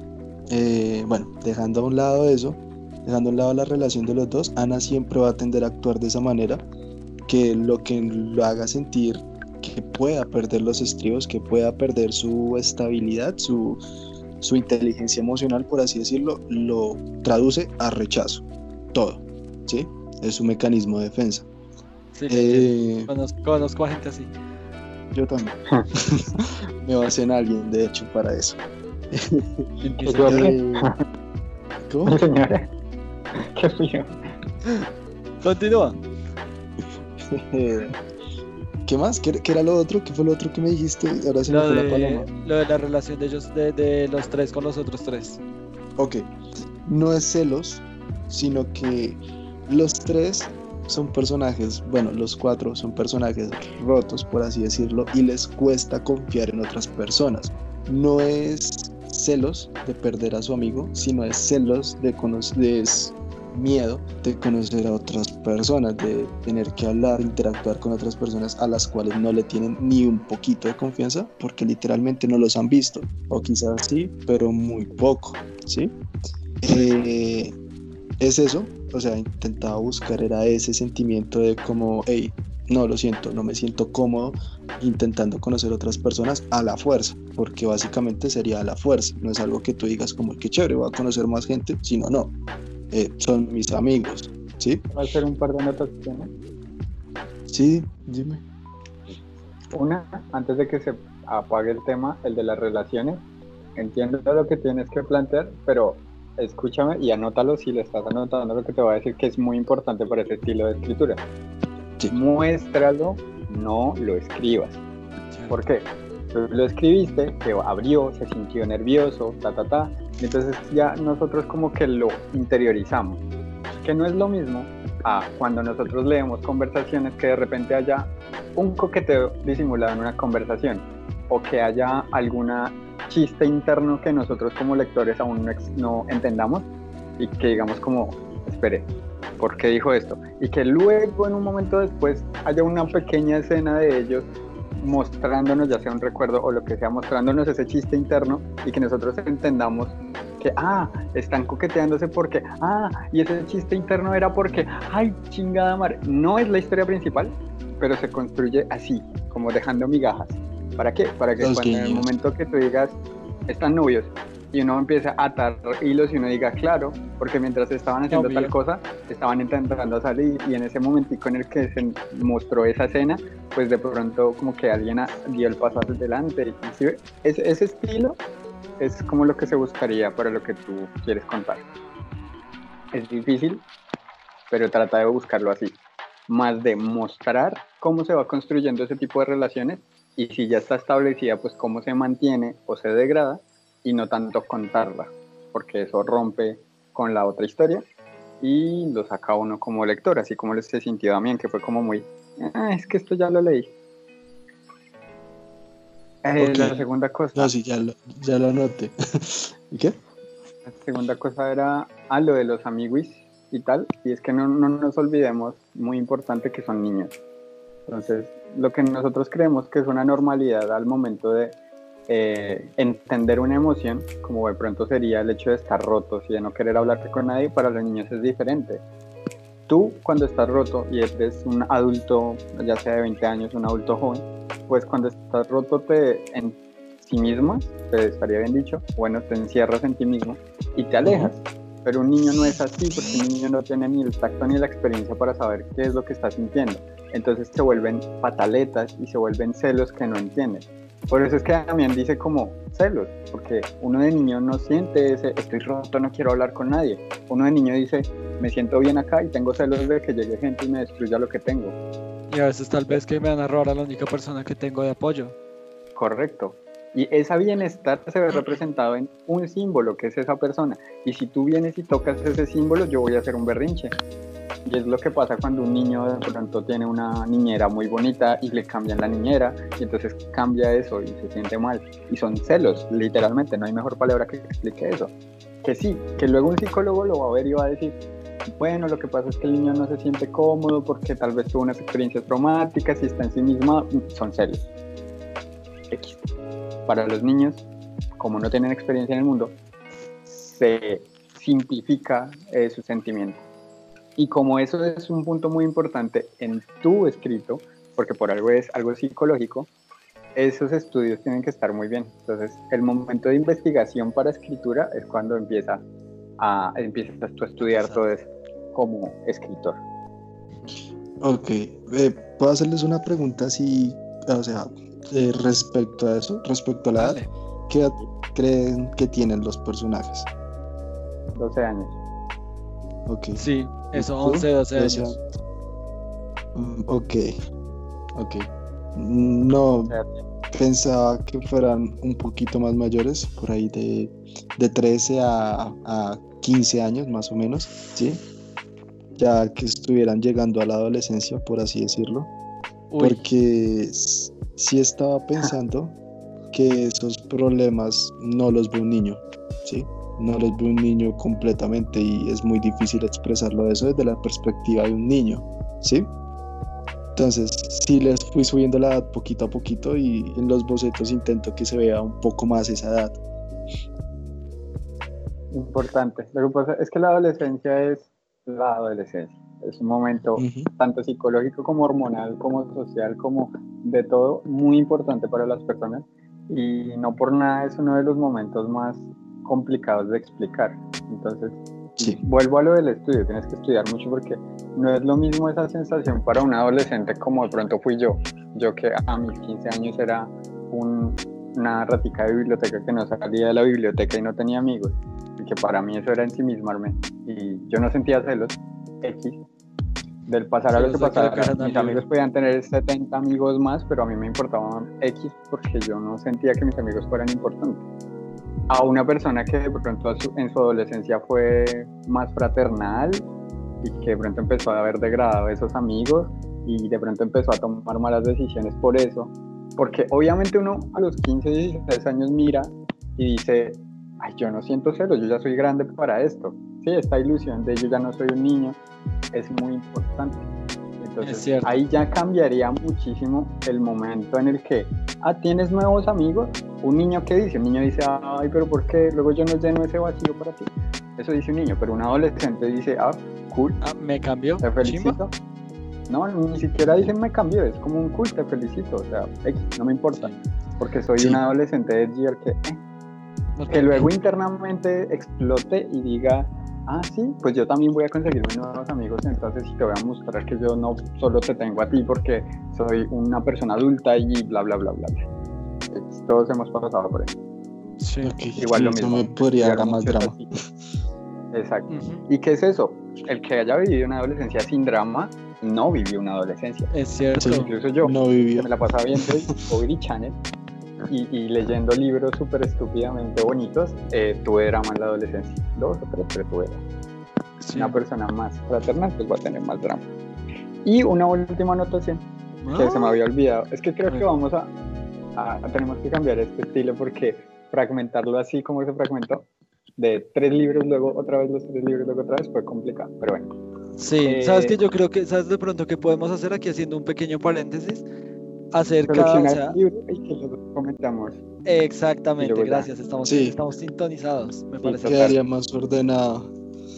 Total. Bueno, pero bueno, eh, igual es súper rápido, es un minutico. Está, siento que estás eh, siguiendo los pasos del anime y que a pesar de que se llaman David y, y Ana y X, son muy Makoto y Rikumi y X. ¿Por qué? Por cómo actúan. Eso de que los niños estén solos en Japón se da mucho porque ellos tienen mucho tiempo libre y pueden hacer este tipo de reuniones. En Colombia, ¿no? en Colombia depende la muchísimo tu ciudad, depende muchísimo de dónde vives, de qué tan peligroso sea. Yo después de las 6 de la tarde no podía salir porque yo vivo en un lugar complicado y también sabe que vive ahí cerca. Y hubo una época, más que todo en nuestra adolescencia, que era complicada. Entonces, pues eso, los papás tienen que se sienten porque pues, adolescencia, niños reunidos al lado de un lago. Digo, ahí hay una alarma pedófila enorme o asesina enorme o droga, ¿sabes? Drogas. Entonces, Sobre todo drogas. no es Sí, sobre Acuérdate. todo drogas. Así que será el Apolo. Pues- Descubrimos el secreto. ¿Qué? Ah, ah. las drogas. No, pues eso, recuerda que no es Japón y que si te quieres ambientar en Latinoamérica, pues eso implica también un choque cultural diferente con las referencias que estás tomando. Sí, Y Sí, no. volvemos. Y, y créeme que sí va a haber problemas respecto a los padres. De hecho, también para disminuirle un poco eso, eh, bueno, yo no vi, yo no nací acá como tal, yo no nací en Bogotá, yo nací en Villado. Todo es más suave, sí, todo es más relajado y uno puede salir mucho más tarde y es mucho más fácil hacer eso. Eh, por eso escogí un pueblo, ¿sí? Porque todo el mundo se conoce con todo el mundo y todo es más seguro, ¿sí? En vez de ponerlo en una ciudad por ese mismo problema, porque niños saliendo a X cantidad de horas y obvio, tampoco es que lo, lo hagan porque sí, se tendrán que escapar en algún momento, se tendrán que ir a escondidas, pues porque sí, sacar todo real. En ese momento todo era súper temprano, era en la mañana, obvio no lo puse, se me olvidó decirlo, pero sí, o sea, sí es un punto muy importante porque sí, los padres existen y también habrá problemas con los padres. Hay una, hablando de eso, voy a seguir un poco con mi anotación que ya casi termino.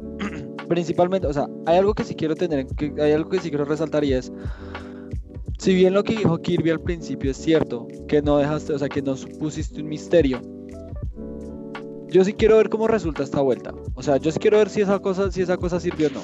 Y quiero saber, pues, porque tengo el contexto de qué fue lo que pasó con lo que ya habíamos hablado, que pues no, no voy a decir nada, pues hasta que no llegue ese momento.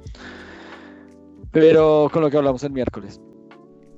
Yo sí tengo interés, pero es un interés background, ¿me entiendes? Es como, por ejemplo, tengo interés en, en que es un personaje que, del que no sabemos nada de- del, del- de- del libro de, de Kirby, que no se sabe absolutamente nada, pero tengo un interés porque es un interés que viene de atrás, es un interés que viene de... de- eso suena raro. Es un interés que viene de- del, del pasado de- del pasado y ese tipo de cosas que fueron cosas que ya tocamos durante, durante el podcast y no que estaban escritas. Entonces, digamos, ese interés me lo generó.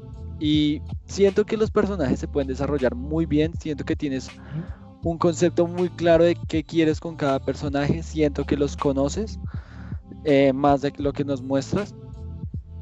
Y eso me gusta, eso me gusta, me gustó mucho ver que tal vez en tres páginas nos dejaste claras algunas cosas. A mí me dejó clara, digamos, me dejaste clara, por ejemplo, la inseguridad de, de David. Me dejaste claro que Fred es Fred. No, no me, o sea, Fred, Fred- a ver, tengo, tengo conflictos con Fred, pero eso ya es personal. Me recuerda, me recuerda, es que me recuerda, me recuerda al niño del barrio que tenía el play y, y- y me ofende, pero bueno, no. Sí, No, sí, me recuerda, me recuerda al niño del barrio que tenía. Sí, exacto. Entonces, pues eso. Y, y vale, o sea, me parece súper bien y, y- y me parece bien que, digamos, tenga como ese precepto de, tengo muchos amigos, pero tengo mis amigos, mi círculo, mi, mi, mi base.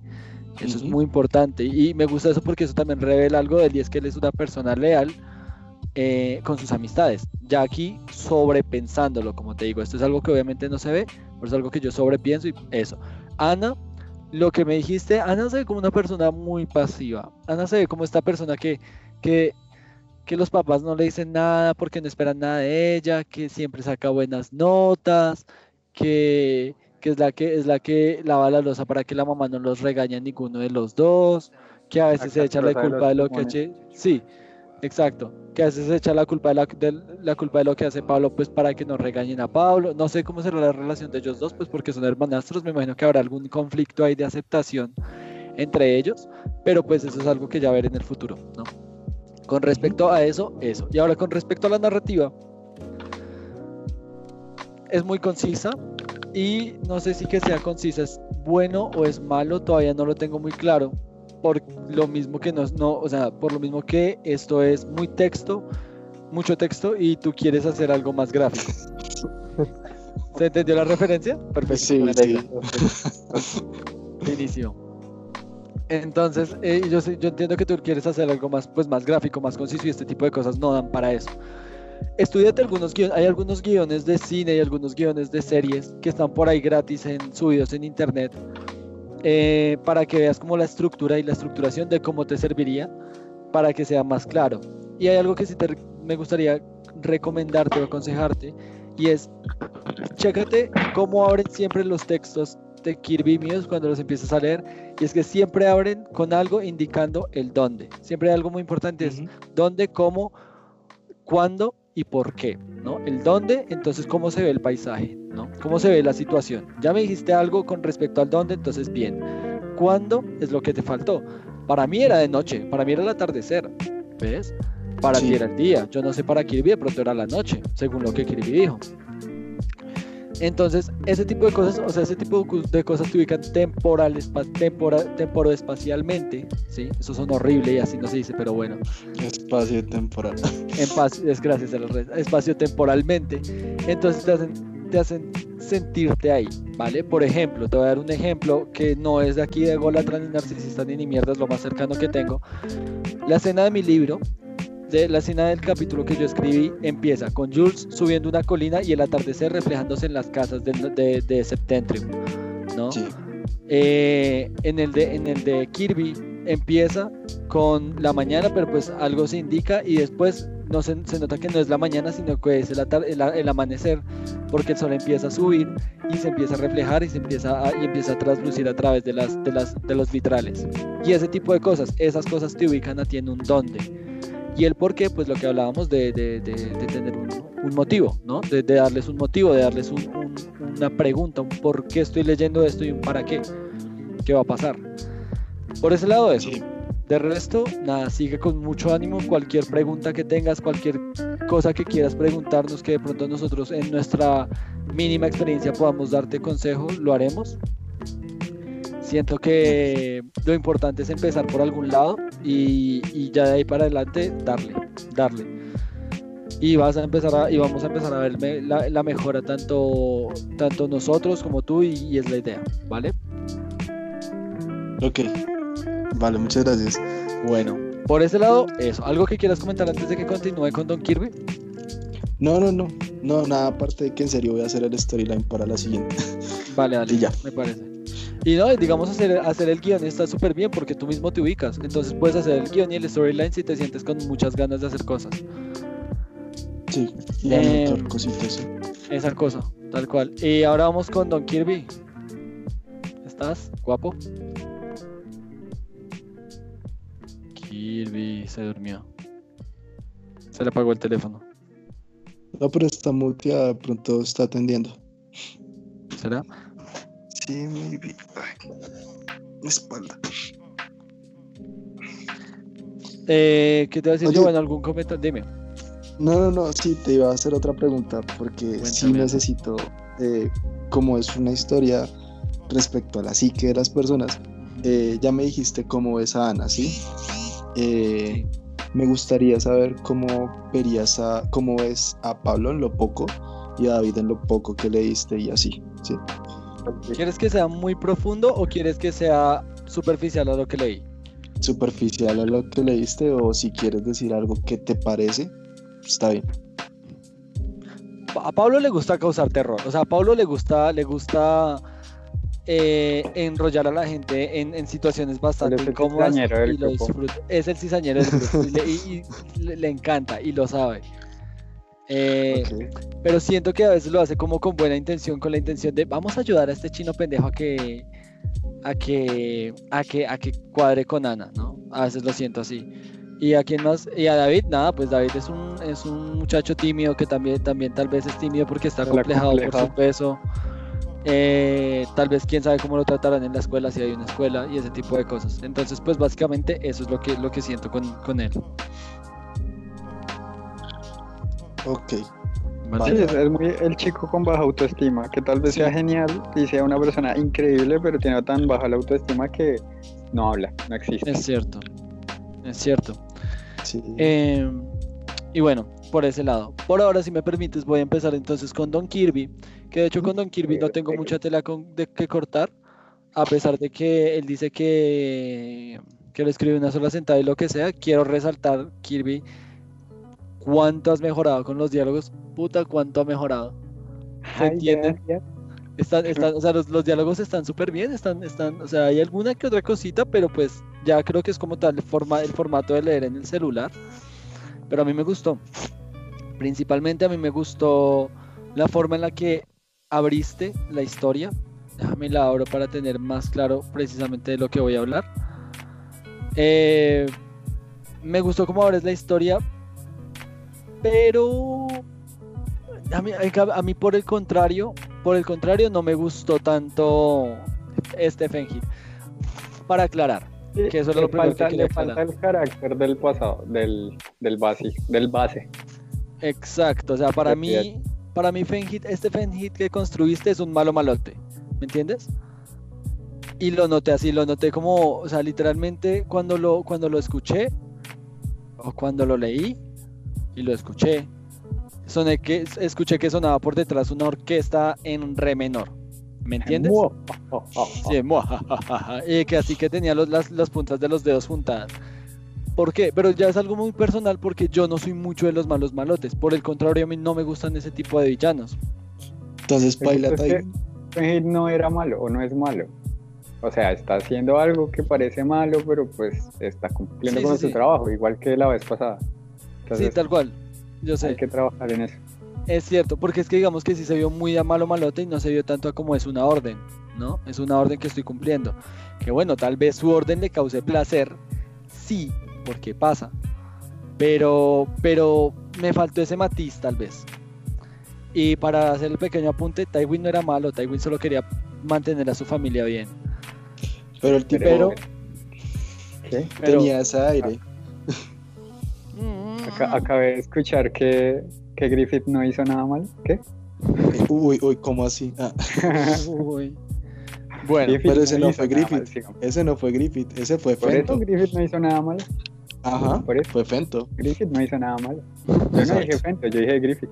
Ajá, es que eso es, ahí ya joder, es el argumento de todo mundo. Es Fento, no Griffith. entonces, Sí. Con respecto, bueno, con respecto, con respecto a Fenhit, me pareció que le faltó ese matiz.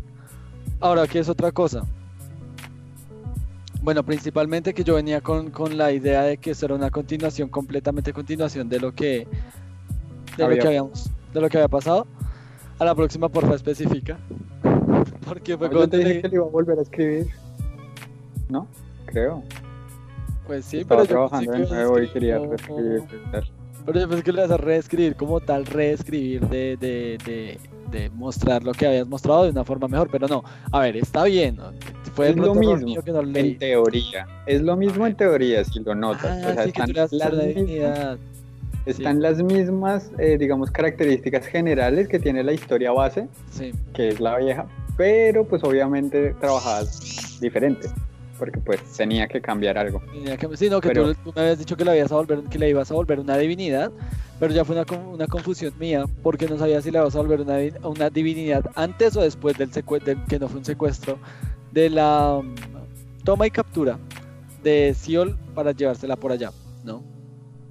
Que también es importante, y el problema de Fenhit es que todavía faltaba mucho por escribir en, ese, en esos diálogos y ese momento era mucho más grande, sino que lo que te digo, de, al final dije voy a acabarlo cortado y luego ya lo continúo escribiendo, porque falta sí. mucha conversación, falta muchos momentos Falta antes de que la secuestren, falta que la secuestre porque él la va a secuestrar pues de la misma manera como lo hizo en el base.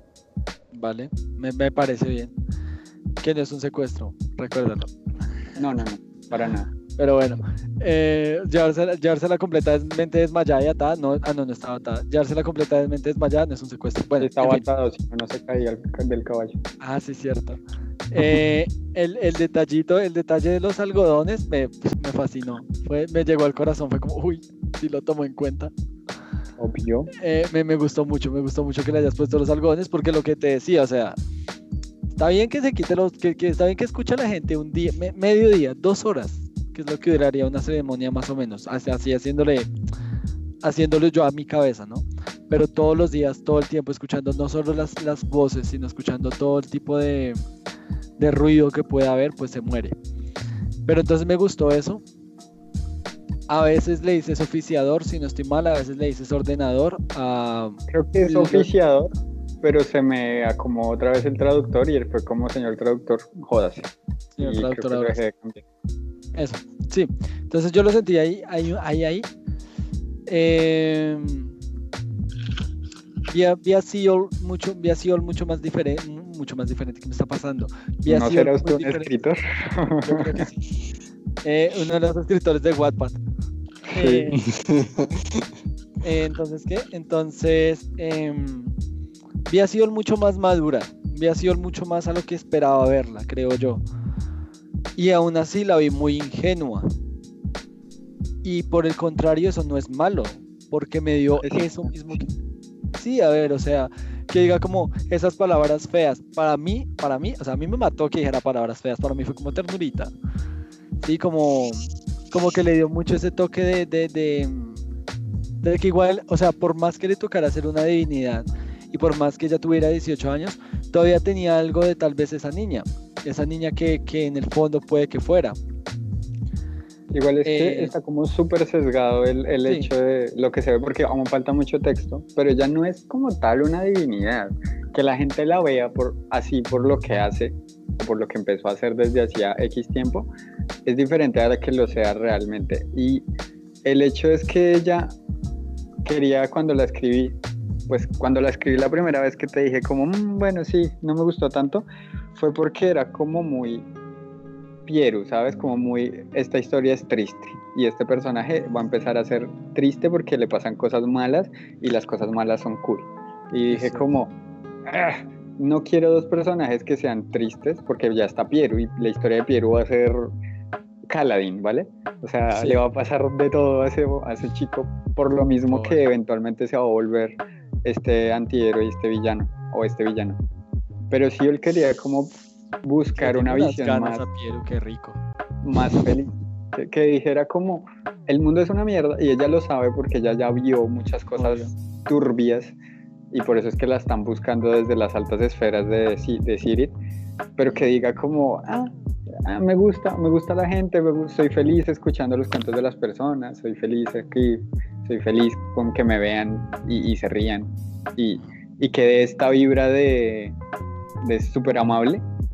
¿sí? Sí, de la chica hasta que se te acerca y es como no la conoces de nada, pero puedes entablar una conversación con ella y te sientes agradable y es súper amable y te quedas como wow, ¿quién era ella? No me dijo su nombre, pero súper cool.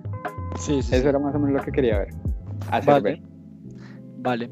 Otra cosa que quiero resaltar directamente es em, la construcción del mundo. Siento que pequeños detalles como, como el nombre de los, de, los, de los picos, de las montañas y este tipo de cosas me parecen bastante interesante que las hayas hecho, porque lo mismo, o sea, le da un poquito de vida. Por ejemplo, ya sabes que detrás de, de la catedral, o perdón, de, de la construcción, no lo voy a llamar catedral, hay unos picos que, que, que, que pues algo, o sea, que a ver, están ahí. Y puede que no sean relevantes para la historia, sí, pero están ahí. Hay algo más allá que un plano verde y, y cuadrado, ¿no? Que un Minecraft hay todo salvaje en super plano. Minecraft. Minecraft. Eh, eso. Por otro lado, yo siento que, principalmente siento que fue eso. Siento que me, me faltó desarrollo. Yo creo que me pasó lo mismo, un poco lo mismo. Creería yo, fue la misma sensación, creería yo que tuviste cuando, cuando pasé a Jane y después de pasar a Jules, ¿no? Es como vi a Piero y para mí Piero fue como, ¡buah! El, el, el Piero, el personajote. Y este personaje, pues, esta sí le está bien y hay cosas muy buenas, pero faltó desarrollo. A mí se me hizo que faltó, o sea, me, fal- me, me faltó conversación con, con, con Maurk. me faltó tal vez una, conversa- una conversación con Maurk, porque para Maurk, ok, sí lo buscó, pero pues Maurk puede ser el- un, comillas gigantes, eh, sirviente y ya. pero realmente si no estoy mal, ellos tienen una relación un poquito, un poquito más fuerte. Sí, es que la tienen, de hecho, pero no la escribí. Literalmente yo sé que no la escribí porque Entonces, eh, lo mismo, me faltaba mucho, mucho, mucho por escribir. Exacto, entonces me faltó muchísimo desarrollo de eso porque siento que siento que hay muchas cosas que porque fuiste muy descriptivo. La primera parte, las dos primeras hojas fuiste meramente descriptivo, which is good, está bien. Pero But it's bad. pero sí, a ver, o sea, lo pudiste haber ahorrado y, o sea, pudiste haberlo resumido y pues no nos hubiéramos perdido de mucho. No estoy diciendo que esté mal, porque me gustan las descripciones, yo soy fan, amante de las descripciones largas y que me digan como que me ubiquen en el mundo. Em, pero pues prefería, preferiría más desarrollo de los personajes porque siento que eso, ese momento es crucial. Siento que ese momento en el que ella dice como, wow, wow, wow, espera, tú- a ver que no fue tan grave, ¿no? Eh, y ese tipo de cosas. Y la actitud de, yo creo que también pasó eso con, con Fenhit, que la actitud de Fenhit se vio muy de malo malote por el Mm. simple hecho de que fue muy fugaz. Fueron tres, tres, tres, tres diálogos que se cruzaron y, y ya, por decirlo muy rápido. Eh, que fue como la primera vez, que fue cuando se escabulló. Eh, la segunda vez, fueron dos veces de hecho. No, fue nada, fue una conversación larga y un saludo mínimo. Igual Exacto, lo que quería, o bueno, lo que quiero resaltar aquí, al menos en ese escrito, es que estaba era buscando primero la voz de Sion y, y estaba buscando en qué contexto quería escribir, que no tanto lo que iba a escribir, porque lo que iba a escribir yo sé que es lo que voy a escribir, yo sé cómo es Claro. la historia y sé por qué Sion es importante y por qué ella es un personaje. Pero quería encontrar eso, la arquitectura, el cómo se describe, el cómo Siol ve al mundo con esta sinestesia muy básica que tiene, o pues ni tan básica, que de hecho es No, pues, marcadísima. qué- qué básica. Que además, y, y de pronto es un contraste importante porque esa sinestesia oculta que no solo tiene sinestesia, sino que ella ve las burbujas. Eso sí Para lo vi. ella las burbujas sean otras letras, no quiere decir que no las vea. Lo que pasa es que se oculta y pues uno como lector, al menos yo quiero que como lector uno no se dé cuenta, sino hasta que ya se describa la primera vez que la magia es ver burbujas ¿Cierto? y que si él diga, pero esto es lo que yo veo, o al menos en parte, y, y luego sea ahora como el, Dios mío, ella ve y todos sus sueños son importantes porque es magia, todo lo que ocurre Sí. cada que habla con alguien, la, la voz, etcétera, etcétera. Cierto. Ya la Yo creo que- encontré. Sí. Sí, y pues es, es eso, continúa. Bueno, eso, ¿no? Yo creo que eh, si tú me hubieras puesto aquí 16 páginas, desde la página 1 te digo, me las hubiera leído. Y lo mismo con, digamos, con, con el texto de Ova. Eh, porque siento que al principio atrapa, es como, bueno, aquí pasa algo, me estás abriendo algo muy importante. ¿Y qué pasa conmigo? Personalmente hablando, yo creo que nos pasa a muchas personas y es como que estás haciendo muchas descripciones. ¿Por qué? ¿Qué me estás, qué me quieres, qué me quieres mostrar? Porque esto es importante. Y ya después empieza a revelar todo, ¿no? Sin embargo, pues nada, me, me gustó. O sea, Siol, Siol es un personaje que yo le vi, le vi y dije, vale, vale, me, pero vale. Me la escondiste, que de hecho, ah, bueno, con Siol fue con quien me estaba escondiendo mucha información Kirby, Oba, ya que estamos hablando de eso.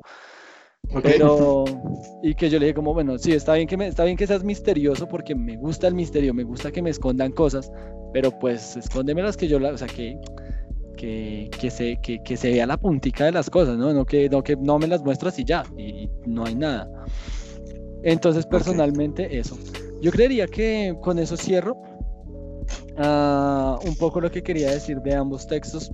Personalmente, quiero seguir leyendo tanto de Sior como de los cuatro muchachos que hemos leído. Quiero saber por qué Mars es importante, por qué Sol es importante. Y, y siento que poco a poco pues lo voy a notar. Eh, en el siguiente capítulo conoces a Juan. Upa. Sí, Entonces, lo conoces. Vale, vale. Entonces, bueno, muchachos, ahora con respecto a lo que hemos hablado, vamos a entrar ya directamente, si les parece bien, con el tema principal, que es cómo fue y cómo es y cómo sigue siendo y cómo va a ser el proceso de construcción de mundo para cada uno de nosotros. Y quiero empezar con algo muy importante, diría yo, para mí, personalmente hablando, y que de ahí abramos un poco la conversación, y es los, los hoyos negros en los que caemos. Cuando estamos investigando, cuando estamos tal vez profundizando un poco en cada uno de los personajes. Y como eso pues directamente contrasta en lo que hace Kirby, en lo que hace Oa y en lo que hago yo. ¿No? No sé qué. que hay, o sea, cuando uno empieza a construir el mundo, al menos como yo lo he hecho, porque pues igual esto es una, una manera muy empírica lo que estamos haciendo nosotros. No tenemos, digamos, ninguna ley ni ningún algoritmo ahí para seguir unos pasos específicos de cómo construir el mundo. Y a lo mucho seguiremos pautas que nos dicen los escritores que nos gustan, como Brandon ah. Sanderson. Dos en, un, podcast, vamos a ver si llega el tercero. Entonces, pero eso, es interesante porque malas ideas nunca hay. De hecho, es mucho más probable que uno le que uno tenga como el momento de encontrar una buena idea de decir, uy, qué interesante sería una historia que diga tal cosa. Y el problema no es que sea mala idea o buena idea, sino cómo se aborda y por qué el mundo y todas esas preguntas que de pronto en un inicio, antes del podcast y de todo esto, cuando leía lo de Darwin, te hacía a ti, del mundo. De, pero netamente del mundo, sí, digamos que dejando de un lado la historia, el por qué ¿por qué hay cuatro reinos? ¿Qué pasa con los reyes del reino? ¿Por qué pasa esto? ¿Por qué pasa lo otro? Y volvernos más un detective de nuestro propio mundo para poder describirlo. Y ahí es donde empezamos a nacer agujeros, porque digamos que o bien no conocemos ese tipo de información, porque no somos ni politólogos, ni eh, humanistas, ni bélicos que conocen el pie de la letra todos estos aspectos de las civilizaciones y demás, ni otras cosas importantísimas. Entonces tenemos que empezar a pensar cómo desde nuestra perspectiva y, un poco a estudiar también para llenar esa perspectiva, eh, para eh, cómo escribir esos, esos huecos que tenemos, la política, la geografía, los trades, la moneda, etcétera. Y ahí es donde empezamos a caer en los huecos súper enormes que es, primero, estudiar, y segundo, plasmar. Lo segundo incluso es mucho más pesado porque hay infinitas maneras de plasmar y hay mucho escrito, o sea, hay muchísimos libros con muchísimas historias y lo mismo que decíamos aquella vez. O sea, todo está escrito. El punto es encontrar la manera en la que nosotros queremos escribir, como nuestra propia voz en ese mundo. Y eso pues nace de, de cómo sorteamos los agujeros. Eso es es cierto, básicamente ese día hablábamos de que ya todo está inventado. O sea, puedes inventarte criaturas, criaturas fantásticas, pero te aseguro que cualquier criatura fantástica que te inventes va a tener similitud con otra criatura fantástica que ya existe. El problema es tú cómo la vas a plantear, cómo la vas a plasmar. Y ese tipo de cosas son las que yo creo que lo, llegan, lo llevan a, uno de estos, a veces callejones sin salida o a veces, calle, o a veces callejones eternos, corredores eternos, que hacen las cosas un poco más complicadas en, en cuanto a todo esto de escribir. Porque, digamos, yo personalmente pensé como, jaja, voy a escribir un libro, jaja, tecleo, ups. Y cuando me di cuenta, estaba haciendo un cuadro de Excel acerca de las relaciones sociopolíticas de cada uno de los reinos por aparte y entre ellos. Bueno. sí, bueno. Entonces, eso. Eh, por, por, otro lado, pues nosotros, digamos, tenemos un, un, punto de vista muy similar, Kirby y yo, de cómo hacemos las cosas. Sin embargo, pues, Oba, no sé cómo se dio o cómo se está dando para ti la construcción de, tu mundo. Y por tu mundo me refiero al, pueblo, a los personajes. Ok, eh, bueno, todo empezó con los personajes. Eh, busqué primero como bases para plantear un grupo. tomé referencias de amigos, de familiares, de personas, ¿sí? Para expresar una idea. O sea, todo lo que busco es buscar que se exprese dicha idea, que se exprese dicho mensaje, eh, porque no es una historia por contar, sino que quiero mostrar un mensaje a la, a, ¿sí? a la gente.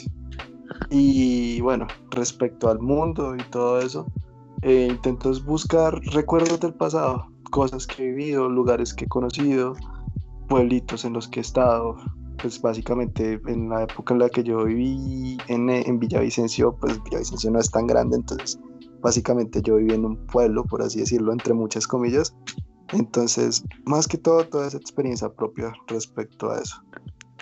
A mí me parece que es muy interesante porque, bueno, Damián y yo, eh, el burro por delante, yo y también, estamos escribiendo esto, un mundo fantástico, ¿sabes? Entonces tenemos que pensar en geología, en geografía, en X, en Y y construir de la nada una civilización X. Pero pues como tú eres más realista, digamos que ese tipo de construcción es más etérea y la construcción tuya es más las, los lazos y las similitudes y demás que tienen los personajes.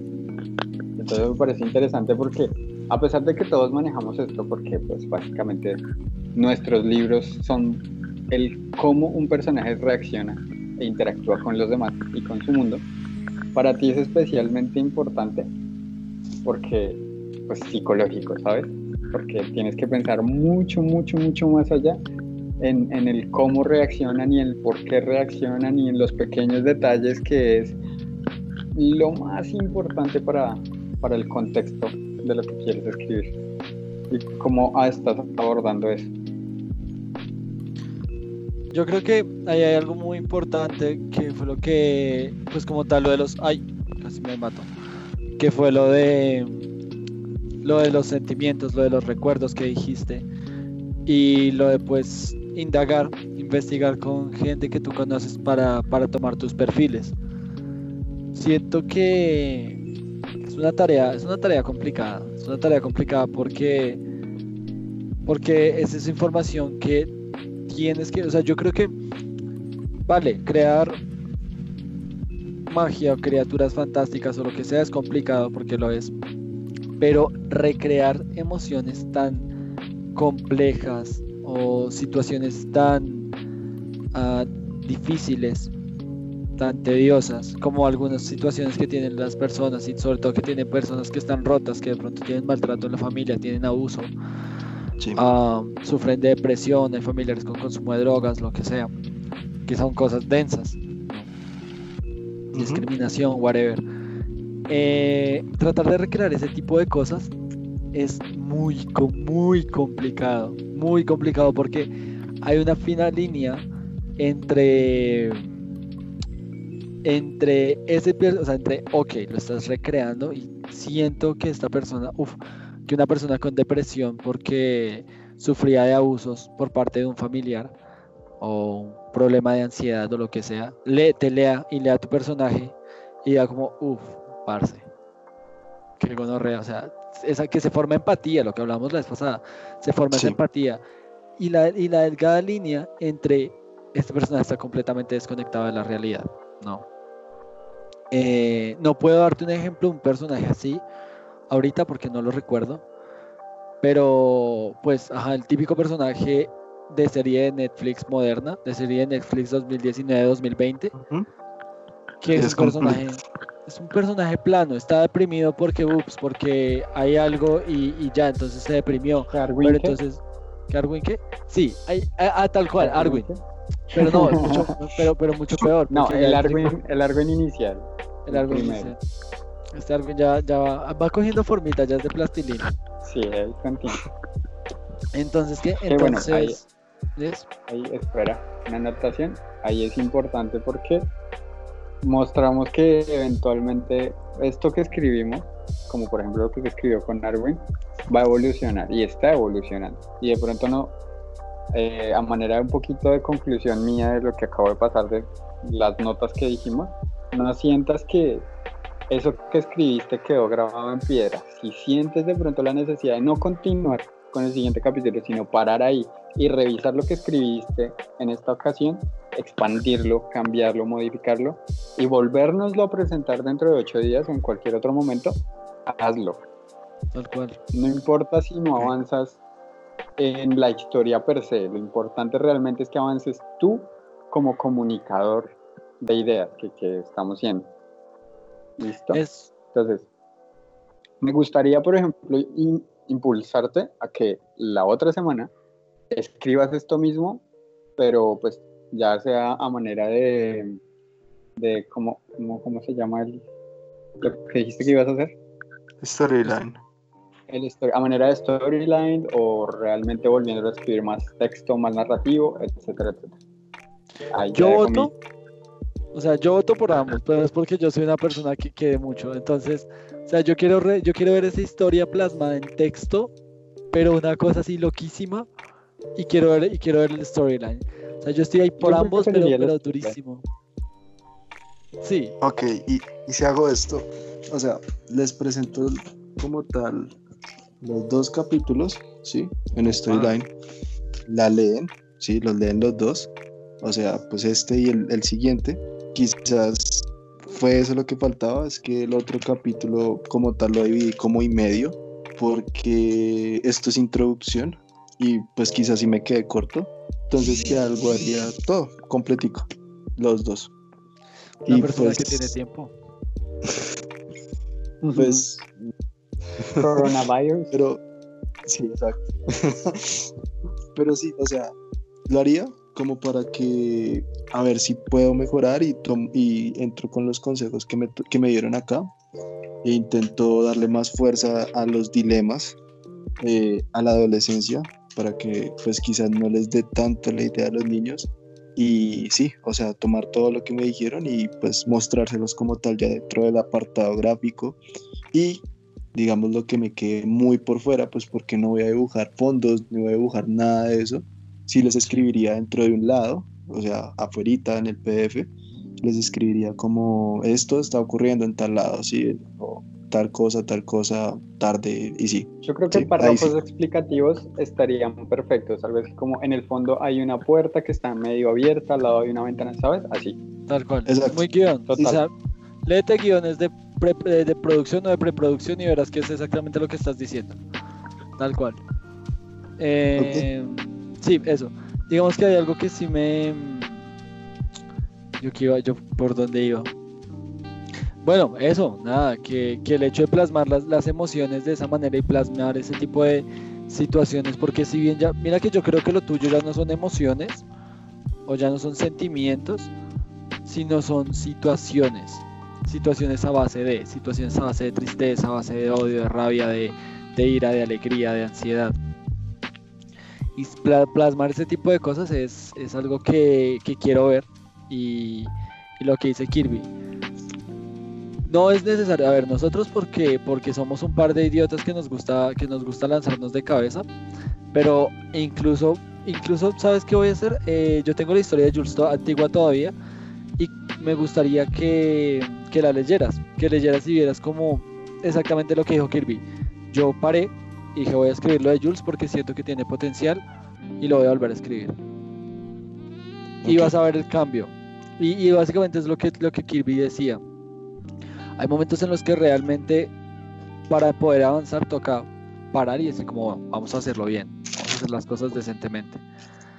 Sí. Porque todo lo que es construcción de mundo, construcción de personas. Ah, ya. Bueno, eh, hay algo que yo hice, digamos, con Jules. Y que, ya, es que, per- perdón, es que a mí se me, me llegan las ideas de una. Hay algo que yo hice con Jules y que suena un poco ridículo cuando lo piensas, pero es que yo, digamos, me senté a entrevistar a Jules, ¿no? Para, para descubrirlo, para descubrirle un Ujú. poco. Y eh, pues hablando ya, hablando ya que estamos en, en situación de, de- de- de construcción de mundo, siento que yo lo hago porque para mí es más fácil así, personalmente hablando. Que yo me senté con Jules y dije, bueno, Jules, cuéntame de ti. Que yo le dije a Kirby. Llegó un momento en el que yo estaba escribiendo que literalmente yo no, o sea, yo simplemente estaba haciendo la pluma, estaba haciendo el que escribía y ya. Pero pues Jules tomó sus propias decisiones. Eh, básicamente. Ok. Ah, y fue por eso, porque pude descubrir que Sigue, termina. eso, nada, que pude descubrir como tal lo que Jules quería. Y, y pude descubrir co- como, tal porque Jules iba a salir de la, de la, porque Jules iba a salir de la, de la academia y porque, y, y cómo iba a salir y todo eso. Entonces, eso, básicamente. Hay un, hay, hay una dicotomía interesante entre nosotros como grupo, o al menos nosotros dos, Damián, y tú, eh, o porque citando de nuevo, no mentiras, de nuevo a Sanderson, ¿no? que podría, Tercera. porque también lo dice, Tercera. pero no. Vamos a citar al, al Links, al Links Reviewer, que es de pronto uno de mis estándares más altos que tengo en cuanto a juegos de rol. Él, él- él cuenta esta historia que, de que existen dos tipos de narradores, dos tipos de escritores también, que a la larga un narrador es un escritor. Está el que crea un valle inmenso y unos personajes y los deja libres, como seríamos Arwin, eh, Arwin, buena, Ah, gracias. Damián y yo, que estamos creando un lugar y estamos poniendo unos personajes ahí a que hagan cosas y dejándolos un poco ir a su, a su manera. Y existe la otra, la otra versión que es el arquitecto, porque uno es el jardinero que somos nosotros y estaría el arquitecto que es el tipo de persona que diseña la historia de tal manera de que todos los detalles están puestos específicamente ahí para soportar una acción, ya sea futura o ya sea pasada. Cada punto del diálogo, cada palabra, cada acción, cada sentimiento tiene una reacción, está puesto en algún lugar específico por un motivo. ¿Sí? Y es importante porque, pues bueno, nosotros en, en nuestro mundo estamos trabajando así, o sea, creamos un mundo, aparte creamos unos personajes que encajan en ese mundo y los dejamos mo- moverse a su manera. Que si Piero quiere ir y robarse el disco este, que si Arwin quiere ir a robarse la espada, que si Jules quiere escapar de la, de la escuela. Pero tú no puedes hacer eso porque el tipo de historia que escribes no va con ese tipo de escritura. Entonces, en el mundo, como tal, en el mundo de tu historia, tienes que tener la habilidad, porque eso es habilidad, y eso es lo que espero que se desarrolle o que te ayudemos a desarrollar, que es la habilidad de definir los porqués y los cómo de todo lo que suceda en pantalla, por así decirlo, que todo lo que veamos. Y es un poco como lo que venía eh, hablando Damián, el, los pequeños detalles, que las cositas que se ven, que la psicología de las personas, que los sentimientos, que tal, que tal, que tal. ¿Por qué? ¿Por qué? Siempre por qué, siempre para qué, siempre un cómo y volverte un arquitecto, que es lo- la mejor manera que se podría definir al momento de empezar a escribir la historia. Sí. Ujú. Sí, darle fuerza, fundamento a las cosas, ¿sí? Claro.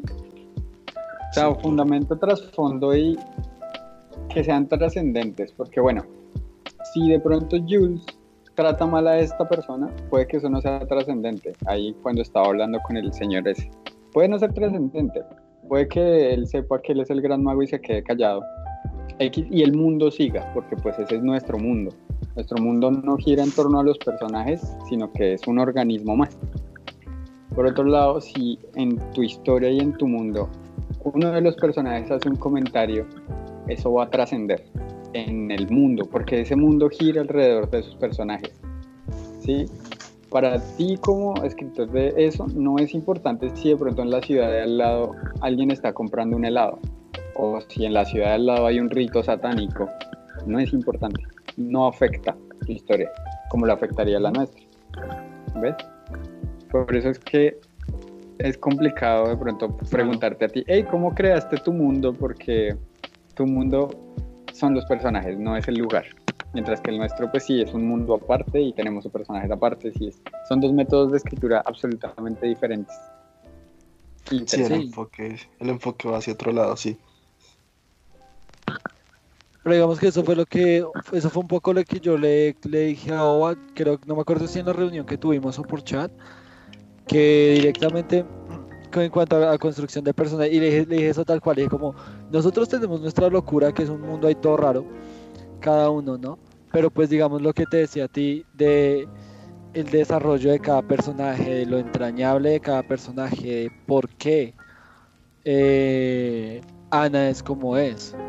Sí, porque pues puede que una persona sea callada por, por, por naturaleza, pero entonces ¿por qué Ana, por ejemplo, por qué Ana reacciona violentamente cuando, cuando se siente acorralada?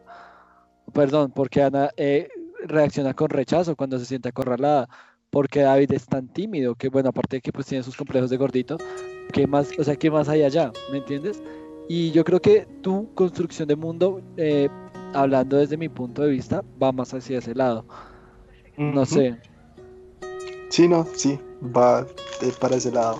Cada personaje tiene su, o sea, puede que se le introduzca, pero después se le da el trasfondo explicando cómo llegaron hasta ahí, ¿sí? Sí. Entiendo. Entonces, Ahí es cuando, ahí es cuando, cuando yo te digo que arquitecto es cuando empieza a pesar. Porque el después, ¿cuándo es después? ¿Cuántos, ¿Cuántas páginas tengo yo que leer para poder enterarme de algo importante de este personaje? ¿Cuándo es después? Porque para Mm. nosotros es, después puede ser un libro después, que Arwin vaya de la ciudad del norte a la ciudad del sur, un libro después. Pero para ti no puede ser tan después porque eso pierde el fuelle. ¿sabes? Y entonces ahí es cuando dejas eh, los punticos y las pequeñas pistas y dejas las cosas perfectamente puestas para que ese después no sea el después te lo voy a decir, sino el ya te lo dije, pero te lo estoy aclarando ahorita para que sea mucho más claro en tu cabeza. sí, sí, necesito dejar esos guiños para que atraigan más. Voy a intentar poner guiños eh, en, la, en la reedición de, de esto. Eso. Sí, y digamos que hay algo muy divertido que tú puedes manejar y yo creo que es algo que si tú lo haces le va a dar un tono completamente diferente y es como son un grupo de amigos de los cuales Meme. nosotros no sabemos absolutamente nada, pero ellos llevan años conociéndose. Eh, por ejemplo, nosotros, si nunca hubiéramos visto, y voy a poner de nuevo a Friends como ejemplo, porque si Kirby puso a Sanderson de ejemplo, porque yo no voy a poner a Friends, eh, es como, por ejemplo, el, el gesto que hacen con los codos, ¿sabes? El, el- no, no, no, Ok. lo- no me, pero el, el gesto que hacen con los codos, que es el de Mónica y Ross. Eh, o el how you doing. Esas son cosas muy How internas y son cosas que, digamos, el gesto de los codos es alguien que si se ve la, la serie en la temporada 4, eh, capítulo 10, no va a entender. Porque es un chiste interno. y jugar con ese tipo de cositas en tu mundo, eh, en, en tu historia, con este tipo de chistes internos que yo sé que después podrías aclarar, después, después de que están en un diálogo, ah, ¿te acuerdas que? Como cuando uno está con los amigos y se acuerda de cuando se cayó tal persona y cagados de la risa todos, cosas por el estilo. Creo que son cosas, son muchas cosas con las que o sea, tienes, pensaría yo, que ese tipo de cosas son cosas con las que uno puede jugar mucho cuando está tratando este tipo de, de historias como tan personales, como tan Sí. cerradas, ¿me entiendes? Porque igual la química existe. ¿Por qué existe? Pues porque son amigos y ya, y, y existe. Y porque me, no- me los presentas a mí como cuatro amigos. Cuatro amigos que en los que en la primera página no vamos a mencionar Friends otra vez, Kirby. La química Entonces- existe, ¿por qué? Porque Dios lo quiso así. Porque Dios lo quiso así. Entonces, ¿qué? Entonces, porque me los presentas como cuatro amigos y me dejas claro su rol en cada uno, por ejemplo. Pero, pero evolucionar esa química, hacer esa química una química palpable para el escritor. Que, por ejemplo, hacer el chistecito este que yo acabo de hacer de mucho texto. ¿sí? Ujú. Y que los tres, aunque estamos en lugares completamente diferentes, y por ejemplo con Nova yo creo que he cruzado palabra dos o tres veces, y, nos y lo entendimos y nos reímos, hacer ese tipo de cosas palpables, ese tipo de cosas tangibles, a mí me, se me hace que es algo con lo que si alguien juega, alguien que está haciendo una historia como la tuya, es brutal, personalmente hablando.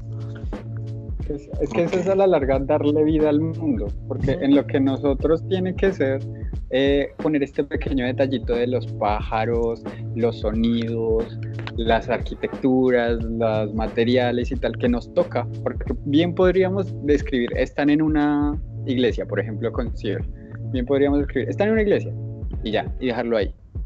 Pero no, para nosotros tiene que ser, está en una iglesia con vitrales que muestran cosas, pues la luz pasa, eh, sillas, colores, ta, ta, ta. Para ti tiene que ser eh, gimmicks y detallitos y guiños que sean internamente los personajes, tipo eh, una risita, una mirada, un movimiento sutil, porque esa es la construcción de tu mundo. Sí. Sí, sí, sí. No, lo intentaré, intentaré dar más cosas porque si no, pues el mundo solo empezó desde que empezó la historia y sí, no tendría base. Exacto. Y, y, ahí, son dos cosas, ¿no? Y es que es, es lo mismo, es un arma, es una espada de Damocles. Puede, eh, ser, puede jugar a tu favor y puede jugar, eh, bueno, no es una espada de Damocles en ese caso, es un sándwich. Uy, qué rico un sándwich. Es un sándwich porque pienso yo que uno, una de las capas es, le da peso a tu historia, le da trascendencia a su amistad, ¿no? Y la otra capa es te ayuda a desarrollar los personajes, a hacer química, a hacer química como tal, en- entre los personajes y hacer chistes. Entonces, eh, o bueno, no solo son chistes, son también de pronto expresiones que hacen juntos, ¿no? Por ejemplo, no sé, que, que David tiene la maña de, de rascarse la nariz cuando está, cuando está nervioso y todos lo saben, o Fred lo sabe, que es, ah, no, mientras Pablo creo que es el amigo más cercano, si no me falla la memoria. Eh, y Pablo lo sabe, entonces como, ay, está nervioso, picarón, ¿por qué está nervioso David? Y, y ese tipo de cosas, eh, complejos como tal, o bueno, no complejos, sino como tics que tienen las personas. Entonces sí, eso. No sé si quieras agregar algo con respecto a lo que hemos hablado, aparte de decir, aparte de decir sí, pues lo voy a hacer. Puedes hablar No, con tranquilidad, puedes expresarte. Sí, No, puedes es que, expresarte. o sea, sí, sí tienen razón respecto a eso y, y sí lo tenía en mente, pero como que no tenía la idea de cómo plasmar ciertas cosas, digamos, respecto a, a lo, de los, eh, lo de los tics o hábitos de las personas. Los tengo hasta en la cabeza respecto a cada uno, ¿sí? Eh, también los daticos, sí lo pensaba y veía que obvio no se puede ver como si la historia estuviera hacia atrás, existiera ese universo, sino que empieza el flashback y desde ahí empieza a contar. Entonces, respecto a eso, eh, también al, al- al- al intentar buscar hacer una novela gráfica, eh, pues, no, no soy bueno escribiendo, la verdad, no soy tan bueno escribiendo, pero eh, gráficamente hablando sí considero que me defiendo un poquito más que escribiendo. Entonces eh, intentaré buscar la manera en que los sentimientos se, se plasmen dentro, del, dentro de la imagen, por así decirlo, las situaciones también crean, eh, creen esos sentimientos y, y no nada que pues alguno de los personajes les atraiga porque pues esa es la idea, que si se llegan a sentir eh, identificados con alguno de ellos, mucho mejor, porque eso es lo que busco. Claro. Y ahí era lo que, digamos, lo que yo te, lo que yo te comentaba la vez pasada, y es que, digamos, el hecho de que, el- por ejemplo, un detalle tan, entre comillas, crucial para muchas de las, de las historias que la gente escribe, ¿no? Como no le va a poner nombre del pueblo. Para mí que no le pongas nombre al pueblo, cuando yo me los imaginé, me los imaginé, o sea, cuando como yo no sabía qué pueblo era, yo me los imaginé en el barrio donde yo viví, en Santa Rosa, que queda por allá en la mierda. Y fue por lo mismo. Sí. Fue porque, porque, porque allá había un río. Y nosotros teníamos, por ejemplo, en nuestro, en nuestro, nosotros cruzando el río, teníamos como un pequeño campamento, campamento que se había hecho con, con eh, matorrales que se habían cruzado entre ellos, se habían dejado como un pequeño hueco. Y ese tipo de cosas. Entonces fue algo que, me, que a mí me, trajo mucho a la memoria ese tipo de cosas. Y me lo imaginé allá. Kirby tendrá su propio lugar, porque de niños todos tuvimos esos lugares especiales que, que consideramos nuestras fortalezas, nuestros centros de reunión, cuarteles, como quieras decirle. Entonces eso- ese tipo de detallito, por ejemplo, por ese detalle yo creo que vas, vas ganando eh, en ese pedazo. Ok, Son gracias. detallitos Me alegra oír bonitos, eso. bonitos, bonitos, pero que se tienen que abordar de una manera correcta.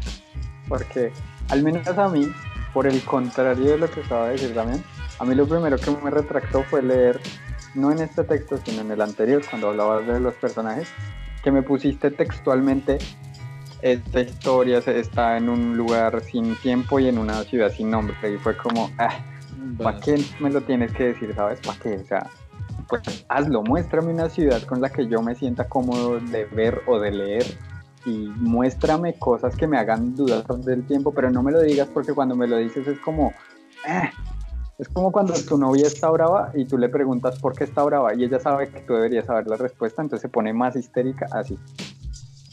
Como, mm, ah, ¿para qué me lo dice? ¿Para qué? No, no era necesario.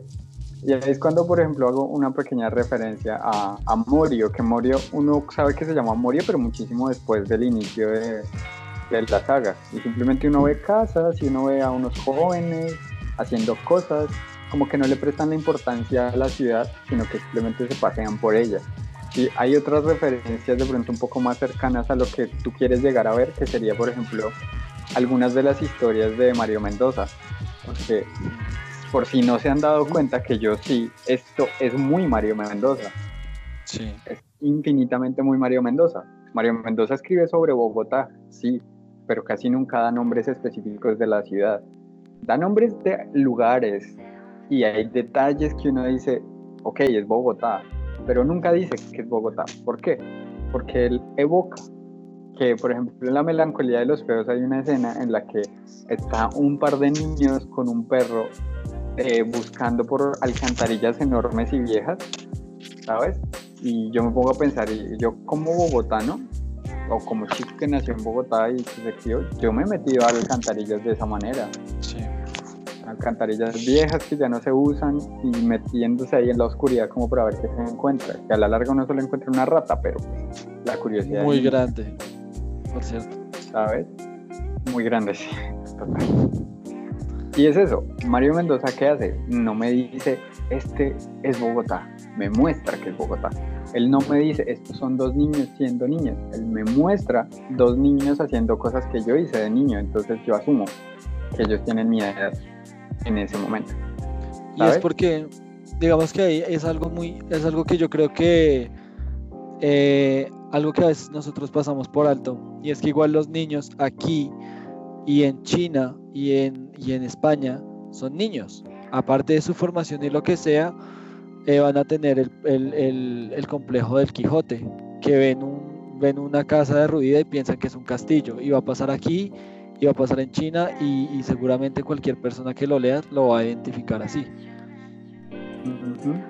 El ser niños es algo internacional. Y por eso es que de pronto nos sentimos muy atraídos a estas historias de anime que cuentan de niños, de grupos de niños, porque es algo que nos llega. No importa si la cultura es diferente y tal, que esos detalles pues muestran que no somos nosotros, pero pues nos llega. Señor, la moto, sigue. Sí, la moto. Está, aterrizando un avión acá. Eh, es eso. Y pues tienes que buscar ese, ese estilo que evoque cosas, que esa palabra también es clave para ti, más que para nosotros. Evocar, evocar sensaciones. Yo te diga, por ejemplo, mm, huele un poco sucio y estás pasando por un lugar donde hay muchos carros, mucho tráfico y tú lo puedas ubicar de pronto en una ciudad, eso es una herramienta perfecta para ti, para lo que estás escribiendo. Que nosotros también usamos, pero pues como somos fantasiosos y estamos en un mundo totalmente diferente con animales diferentes, pues no se va a sentir tan bien. Lo dicho, en este caso, digamos, nosotros evocamos sentimientos. Sí, tal vez nadie de los de los de quien lea esto, ni tú, ni Kirby, por ejemplo, ni yo, pues ha cogido una espada y la y ha estado en el fragor de la batalla, por ejemplo. Pero sabemos, sabemos cómo se siente la ira, sabemos cómo se siente el miedo. Nosotros plasmamos o evocamos esas pequeñas sensaciones, ¿sí? esos, esos sentimientos, emociones. En cambio contigo es diferente porque como decíamos o como te decía ahorita, tú ya evocas y tú ya eh, plasmas eh, situaciones y tu Sí. slice of life y, y- y el, y el truco de los slices of life es lo mismo, crear, generar esa identidad con un personaje o con la situación. Ok. ¿Me entiendes? Eh, Por ejemplo, dime. ¿Sí? No, hablaba, hablaba, es que tú- usted no ha hablado nada, papi. Ahora, a ver. No, no, no. Solo Sí, quería hable, dar un comente, dato diga. que respecto a lo que estaban hablando del síndrome del Quijote, también, también se abarca dentro de esta historia. O sea, se busca tomar algo, se busca que en medio de lo real, en medio de las de los sentimientos y de las situaciones que ocurren, de las interacciones que ellos tienen, también hay fantasía, también hay parte de imaginación en todo eso, pero que busco que esa fantasía, esa imaginación se quede diluida frente a la misma realidad, que no se sepa, que no se sepa qué es y qué no es. Pero hay, por ejemplo, yo te puedo poner un punto importante y es que tú me dices que sí, que hay este complejo de Quijote que la fantasía está. Y yo te digo, ¿dónde? Porque literalmente me mostraste un momento en el que alguien muestra algo debajo de unas sábanas que es obviamente hiper curioso y que si yo fuera un niño y lo vería, yo pensaría, no sé, cosas raras, un animal grande, yo qué sé.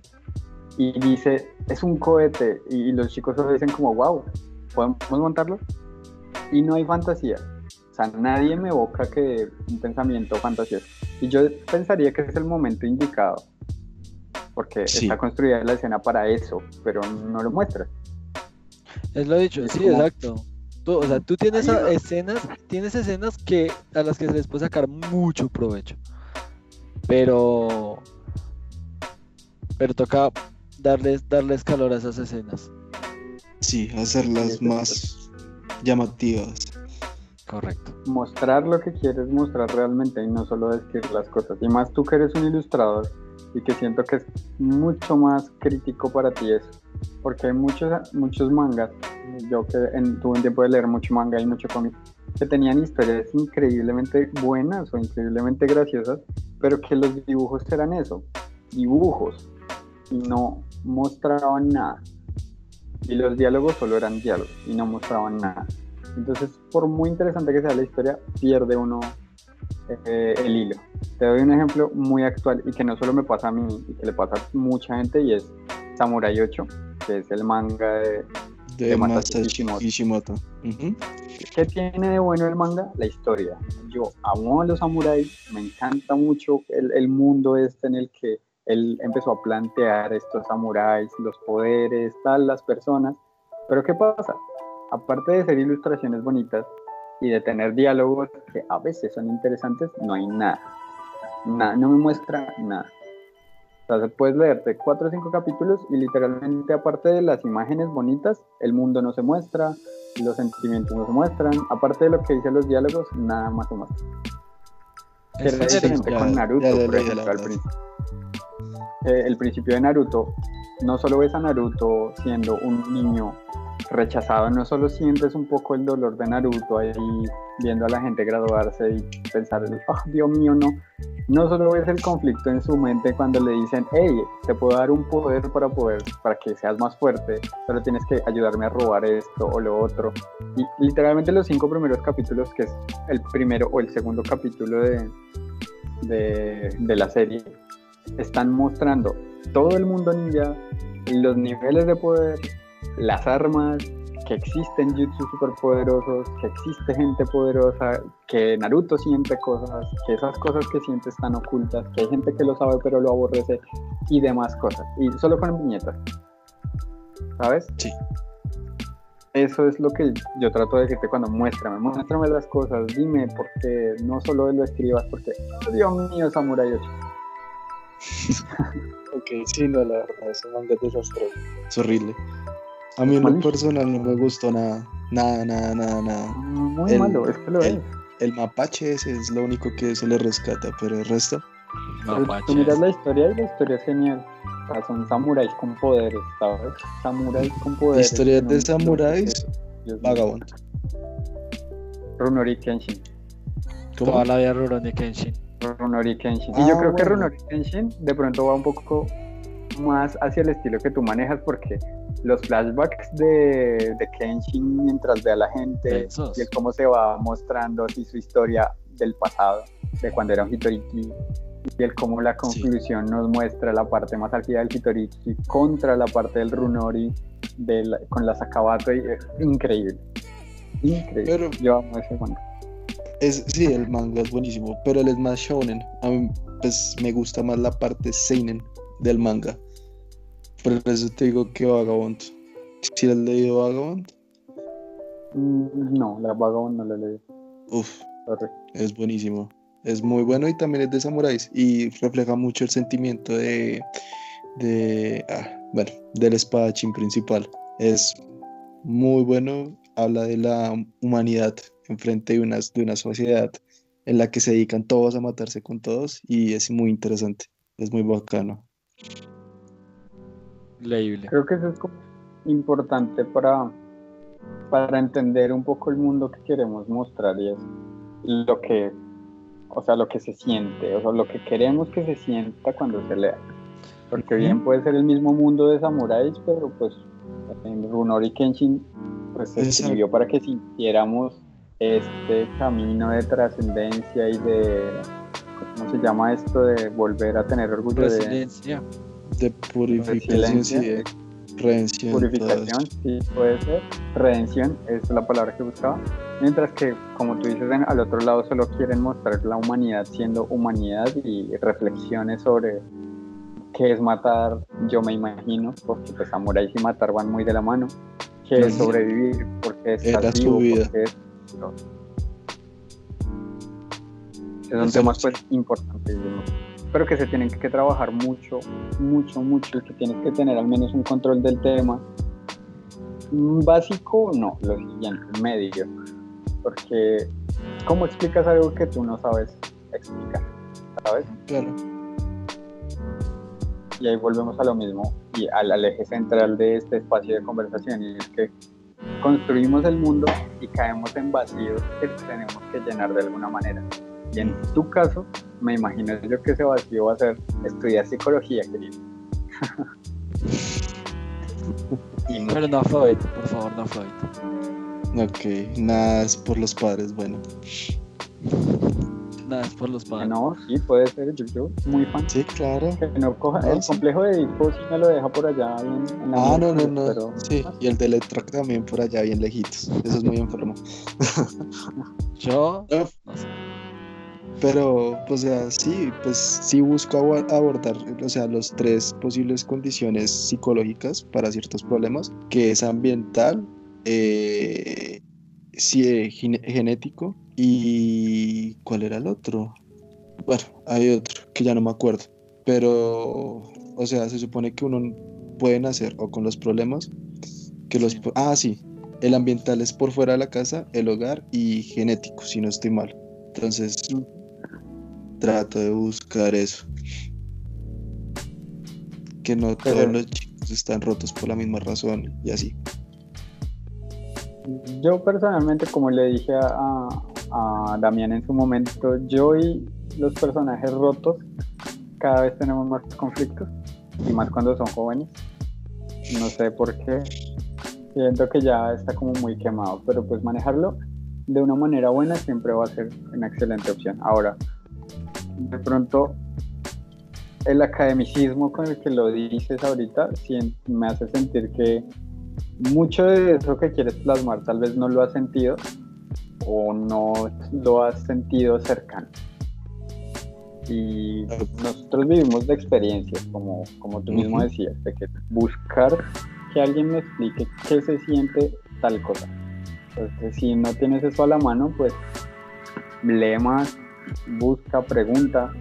Pero uno no sabe, de pronto tú quieras entender el por qué una persona con depresión no se ha suicidado y ha durado con su depresión durante dos años y le preguntas de repente a un amigo y ese amigo te da una respuesta, porque X, cada quien, no sé, ha tenido sus experiencias. Entonces, pues para eso es que en parte, no sé si como conclusión o al menos lo, lo, diré, en parte por eso es que se creó este espacio sí. con Damián y es el socializar un poco esas preguntas y un poco esos momentos y esos por qué que nos nacen cuando empezamos a escribir que Arwin se sentía mal, porque se sentía mal, que Piero se siente mal, porque se siente mal. Y ahora que Fred se siente así, que Fred desapareció, que David se siente mal, que Ana se siente de tal manera, ¿por qué? Si quieres preguntarnos a nosotros, tenemos infinitamente nuestra pequeña sabiduría a tu servicio para ayudarte a encontrar esos porqués. Ok, está bien. Dime. No, por favor, continúa. No, no, no. O sea, pues simplemente iba a decir que, digamos, en tal caso que algún personaje no me logre cuadrar desde cierta perspectiva que le quiera dar. No sé, digamos, para mí es muy difícil. Eh, es el único personaje del que no hice ficha gráfica, que es de Marce. Eh, Marce es el último personaje que se logra introducir y Marce es la antítesis de ellos, por así decirlo. Eh, es una chica que tuvo un hogar estable, tuvo una infancia muy buena, no tuvo ningún problema, no tuvo ningún tipo de trastorno o situación traumática en su infancia, si saben a lo que me refiero. Eh, el único problema que tuvo fue haber perdido a Fred porque era la más cercana, muy cercana de hecho, y, y ya. Entonces como que me cuesta un poco, me cuesta un poco acercarme a un personaje así, porque no conozco una persona con un hogar así de perfecto, por así decirlo. Obvio, no existe nada perfecto, pero sí me gustaría encontrar a alguien como para poder preguntarle respecto a eso, qué se sintió, qué, cómo pasó su vida y ahora cómo se categorizaría, cómo se describiría a sí misma o a sí mismo, ¿sí? Creo que eso escapa de nuestra sabiduría, ¿no, Kirby? no sé qué tan triste o qué tan gracioso fue lo que dijiste, pero pues Dios mío. El hecho de que no puedas categorizar a una persona normal dentro de la psiquis y la que sí normalidad con personas No, por eso digo, dentro de la psiquis estándar, etcétera. Y que si puedes con gente que tiene inconvenientes, por así decirlo, me, hace entristecer el corazoncito. Ojalá todo, todo mejore. ¿Por qué? Porque pues en teoría, o sea, en teoría la normal, la normalidad es una generalidad y es algo que, a lo que se aspira, ¿no? Que se aspira a que una persona tenga una infancia normal porque nadie quiere despojos de humanos caminando porque sus infancias fueron una basura. Entonces, no sé, yo, yo esperaría que la normalidad fuera la norma. Sí, va valiendo un poco la redundancia. Y que te digas, hey, no, es que me crochea la mente pensar que una persona pueda tener una vida feliz. Y es como, marica, ¿qué está pasando? es que es complicado, ¿sí? O sea, hay muchos aspectos. ¿Por qué? es una vida feliz.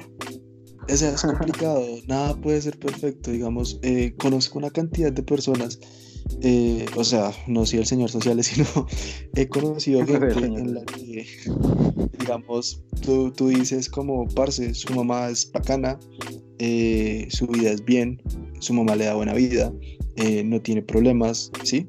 Básicamente todo le va bien en su vida, pero le faltó a su papá, ¿sí? Digamos que le faltó a su papá, X caso si le faltó a su papá, ya tiene un problema ahí, porque obviamente eso le afecta, ¿sí? Obviamente eso lo hace ser una persona. Claro, tú siempre vas a buscar la figura paterna.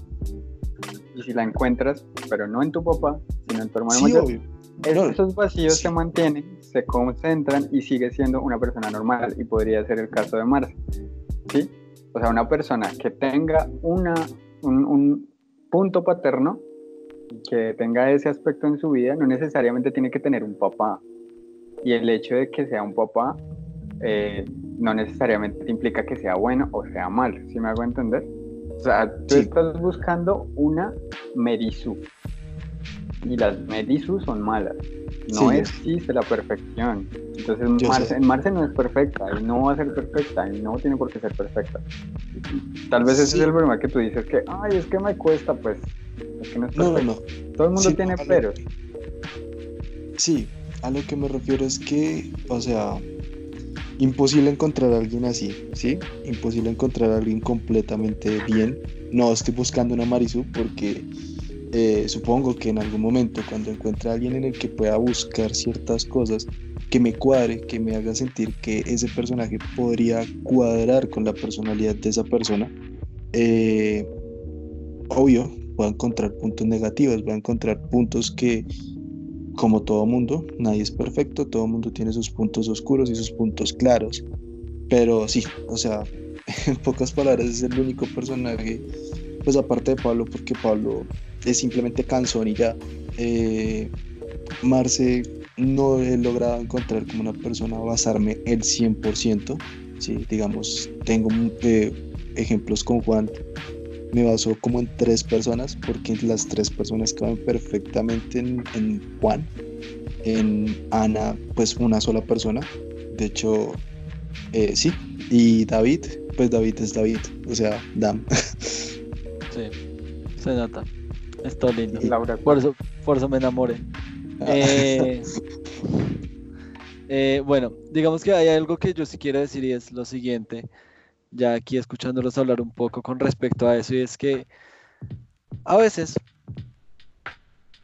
una persona cree que tiene que, o sea, lo que yo creo que eso es lo que pasa, que las personas que tienen un hogar bien, ¿no? que tienen un hogar, que tienen una infancia bien, ah, una buena infancia, una buena educación, una buena familia, se cree que, o sea, se cree que pues no, esas personas están chill, están tranquilas de la vida, pero no creas, a veces, o sea, esas personas, esas personas están muy rotas también a veces. También. y están rotas por y están rotas por cosas que la gente diría nah nah por ejemplo qué sé yo.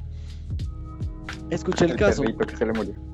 el perrito el perrito que se, el, perri- el perrito que le mataron tal vez o, o, o- o que le envenenaron y le dejaron frente a la puerta Por alguna razón le hacen bullying en el colegio. o que le hacen bullying que normalmente a esas personas le hacen bullying en el colegio pues porque la gente no puede soportar ver a alguien bien y los niños También, son sí. malos y voy a tener un hijo pero los niños son malos y todos lo sabemos Eh, Sí. son crueles, son bestias. son crueles. Entonces, y pues obviamente este tipo de personas se afecta y se afecta más por eso, porque sí, tú puedes tener un hogar genial. Y, y lo dicho, por ejemplo, yo tengo la fortuna de contar con mis dos papás, que mis dos papás están juntos y tal, y ya en una relación de treinta y pico de años y lo que sea. Pero tal vez por ese lado eh, yo no tengo ningún quiebre, pero por otro lado yo sí tendré, tendría un quiebre, ¿no? Qué sé yo, bullying o, o rechazo por parte de, de niñas. ¿Qué?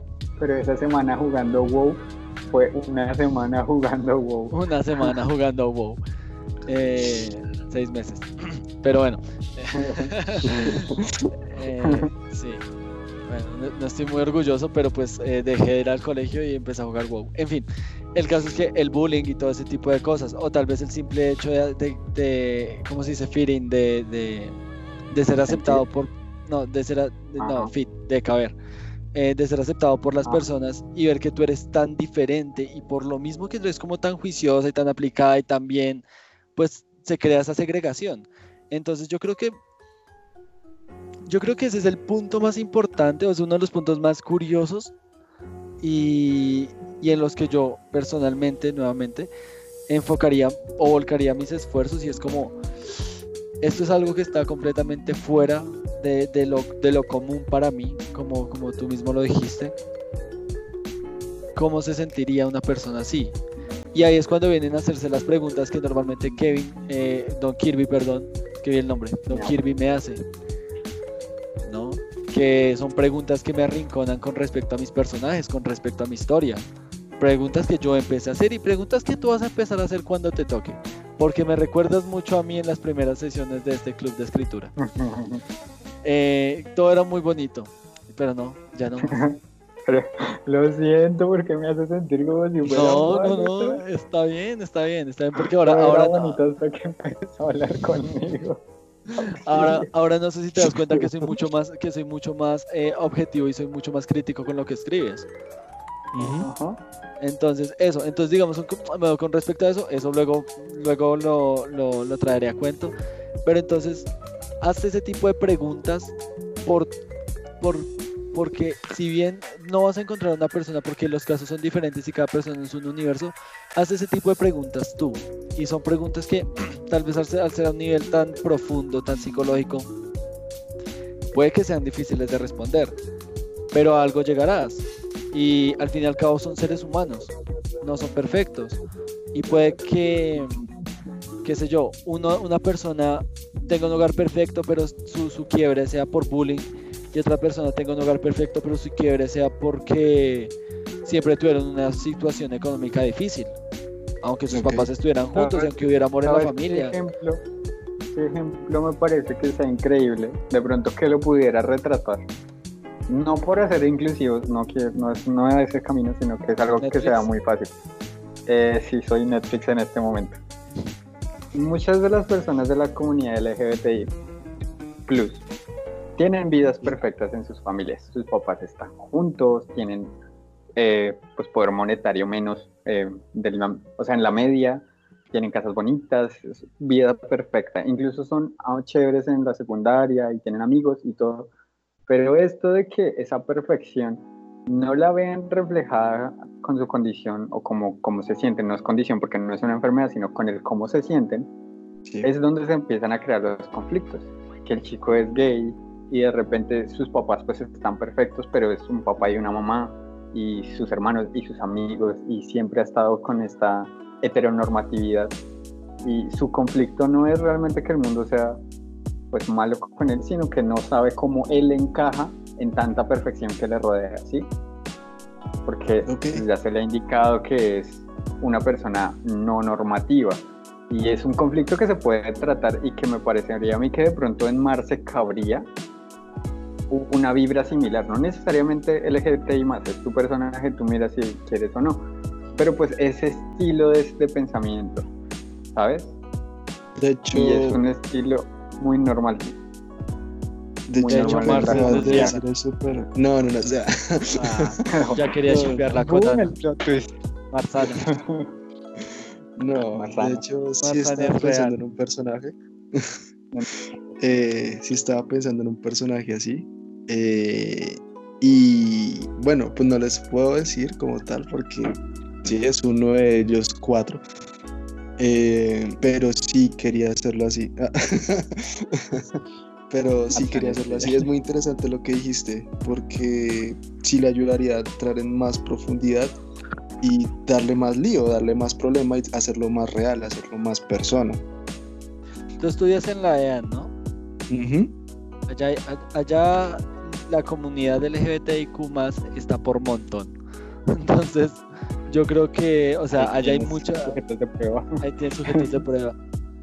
Eh, y sí, o sea, es, cierto lo que dice Kirby, o sea, esas personas realmente, y luego por una experiencia cercana, no, luego es por una experiencia cercana, eh, realmente lo, lo, lo, pasan muy complicado, porque al fin y al cabo, pues es como, como sí, mi familia es perfecta, pero, pero, pero que, o sea, principalmente, primero viene el duelo, ¿no? Primero viene la negación de, de qué, putas pasa conmigo, qué me está pasando, porque, porque veo a tal persona con tales ojos, o sea, porque tal cosa, y después viene, viene toda la resignación y todas estas etapas que caben, a mi parecer. Es como, bueno, pues ya, ajá, sí, soy gay, ya, qué hijo de madres, ¿qué más se le puede hacer? Soy gay. Y pues viene todo lo de la confrontación de la familia y todo. Y yo creo que son cosas con las que puedes sí, lo, lo, que dice Kirby, no hacerlo gay, no hacerlo lesbiana, hacer lesbiana a amarse o bisexual o como quieras hacerla, eh, si fuera ese tipo de, de personaje, sino, sino pues jugar como con ese tipo de matices, con ese tipo de, de, situaciones complejas que se pueden dar. De hecho, quiero jugar con la, el momento del descubrimiento, ¿sí? En el que no está seguro, sí, en el que no se sabe quién está seguro eh, de que si lo es o no lo es y apenas está dando cuenta de ello. Entonces quiero como meter una mini trama escondida, ¿sí? A, a, lo que dijeron de guiños, de cositas, ¿sí? Que, dan, que dieran a entender eso o que al menos mostraran, ¿sí? Esa parte. Vale. Era justo lo que yo iba a comentar, que deberías estar en ese momento, o al menos no tú, el personaje debería estar justamente en ese momento porque es obviamente un adolescente y en la, adolescencia nadie, nadie lo va a aceptar, pero todos hemos sido bicuriosos y hemos dudado de nuestra sexualidad. Eso es cierto. Yo soy el primero, yo voy a botar la, la piedra como ser el primero. Y ese momento en el que tú te preguntas, yo, yo boto la piedra según ¿por qué, esa piedra. ¿por qué me siento así? ¿Por qué yo me siento así? Y empezar a pensar en qué pasa si no qué pasa conmigo, porque pues uno se acepta tal y como es. A veces, no siempre, no es una norma. A veces tú mismo te reprochas eso, pero bueno, en general, uno se puede llegar a aceptar, que es lo más normal entre muchísimas comillas, aceptar su, pues esto que siente, pero lo que más duele, y nuevamente, más que todo por el contexto social y por la época y la edad, es el qué dirán las personas, qué dirán mis papás, qué dirán mis amigos, ¿Qué dirán mis abuelos? ¿Qué dirán mis tíos? Exacto, el tabú. ¿Por qué? Porque todavía estamos en este tipo de comunidad. Y algo muy importante con lo que se puede y deberías jugar es que pueblo chiquito. Infierno grande. Infierno, dice? Infierno grande, exactamente. Que alguien sea diferente a la heteronormatividad en un pueblo chiquito es un infierno para esa persona, porque si solo una persona se entera, todos lo saben. Además de que los pueblos chiquitos son de lo más conservador que hay, sea donde sea. Entonces, qué infierno, que tu vida sea bien, que tu familia esté feliz, que esto, pero que todo el mundo sepa en silencio, sea un secreto a voces, que tal vez seas gay o seas lesbiana, es tal vez un buen conflicto que puedes trabajar en, en, tu historia, diría yo. Sí, sí, no. Y que no sea una trama tan secundaria, porque estás dejando tramas que pueden ser tramas secundarias escondidas. Por ejemplo, lo del romance y esto. Y que le digas como, bueno, lo voy a dejar como una trama así súper escondida y secundaria. No me parece, una trama secundaria bien armada. Que sea secundaria porque no es el foco central, sí, pero que sea secundaria que podamos ver ese desarrollo, no que simplemente, puff, apareció, ¿sabes? Sí, sí, no, sí, de acuerdo, totalmente, de hecho estoy anotando eso ya. Sí, es cierto, o sea, yo creo que, yo creo que ese tipo de tramas secundarias, donde se hilen bien, pueden llegar a ser muy fuertes, pueden llegar a ser bastante importantes. Y, y sí, me, me, me parece curioso. Pero bueno, chicos, yo diría, no sé qué opinan, si vamos cerrando ya, porque yo soy el que edita esto. Y, ya, ya, está tarde, y yo mañana madrugo. ¿Vamos que ¿Tres horas? 2.45. 2.40. ¿Y si te dejamos las tres? pues si quieren, ah, háganle. Pues no sabéis, es igual que esto que sea más común hablar nosotros, igual tú ya puedes cortar si quieres la grabación. Bueno, entonces cortémosla. Eh, por ahora, digamos, alguna cosa que quiera anotar dentro de, dentro de la grabación y dentro del podcast como tal. Las conclusiones y algunas noticas ya directamente pues relacionadas a toda la parte técnica. Entonces, conclusiones. Eh, para, primero que todo, pues no sé, para, para OVA, que es nuestro iniciado, es nuestro recién llegado, eh, ahonda mucho en tus personajes, personalmente hablando, pienso que es muy importante con este tipo de historias y sería lo que, lo que yo creo que sería, ese es el encanto que tienen este tipo de cosas. Sí, sí, no, me emocionaron mucho que puedo abrir un universo mucho más amplio con mis personajes. Entonces, nice. Nice. Igual siempre tomo lo que decimos como consejos y como cosas X que no, no nunca van a ser tan personales y así yo diga cosas tontas y fuertes, fuertes entre comillas, y que no me gustó y que me pareció que tal, siempre va a ser como desde las ganas de verte mejorar. Porque nunca querré yo que dejes de escribir o que dejes de querer contar tu historia, porque simplemente no es nada bueno. Y eso en general. O sea, con cualquier persona que te diga en algún momento, hey, no me gustó tu historia súper mala, nunca lo tomes personal, porque así no sea la intención, siempre habrá cabida de mejorar. Siempre. Muy bien. Ok, gracias. Pero sí, no, ¿Qué? Cuéntanos cómo te sentiste, conclusiones, háblanos de, Habla, hermano. Súper emocionado, la verdad. Quedé muy emocionado eh, respecto a, a todo como tal. Me hicieron ver muchísimas cosas de los personajes, que eso es lo que busco.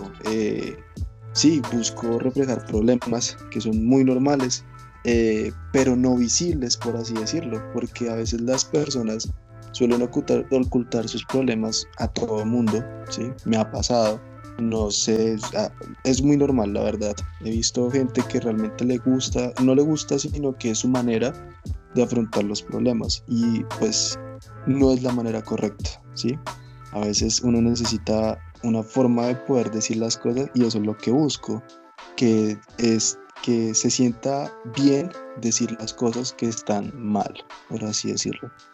Y ondando por todo eso, me ayuda a que los personajes tengan más fuerza y que sean más humanos y que entren más en las personas, que los hagan sentir más identificados, que digan, no, soy un Juan, no, soy una Ana, no, soy una Sol, o algo así. Entonces me sentí muy emocionado y en parte feliz porque pues siento que puedo hacer un avance, puedo hacer una mejora eh, que haciéndolo solo yo.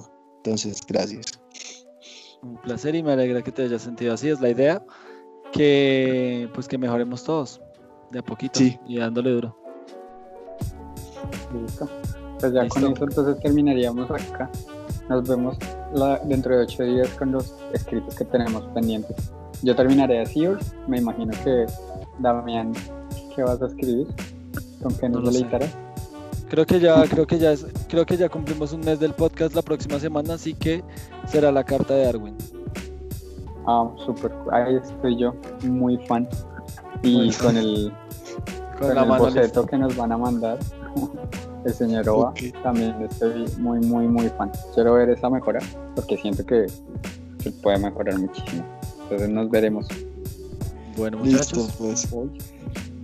Entonces, eso, el blog va a salir esta semana porque no lo alcancé a terminar, estuve reocupado. Pero va a salir esta semana, todos van a tener la contraseña para que empiecen a subir sus cositas. Y, y eso, y compartan esta vaina para que empecemos a recibir comentarios de más personas acerca de lo que escribimos. Lo que decíamos la vez pasada, todos los comentarios siempre son bienvenidos. Claro, Total. listo. Yo lo haré. Bueno, muchachos, voy a parar la grabación en 3, 2, 1.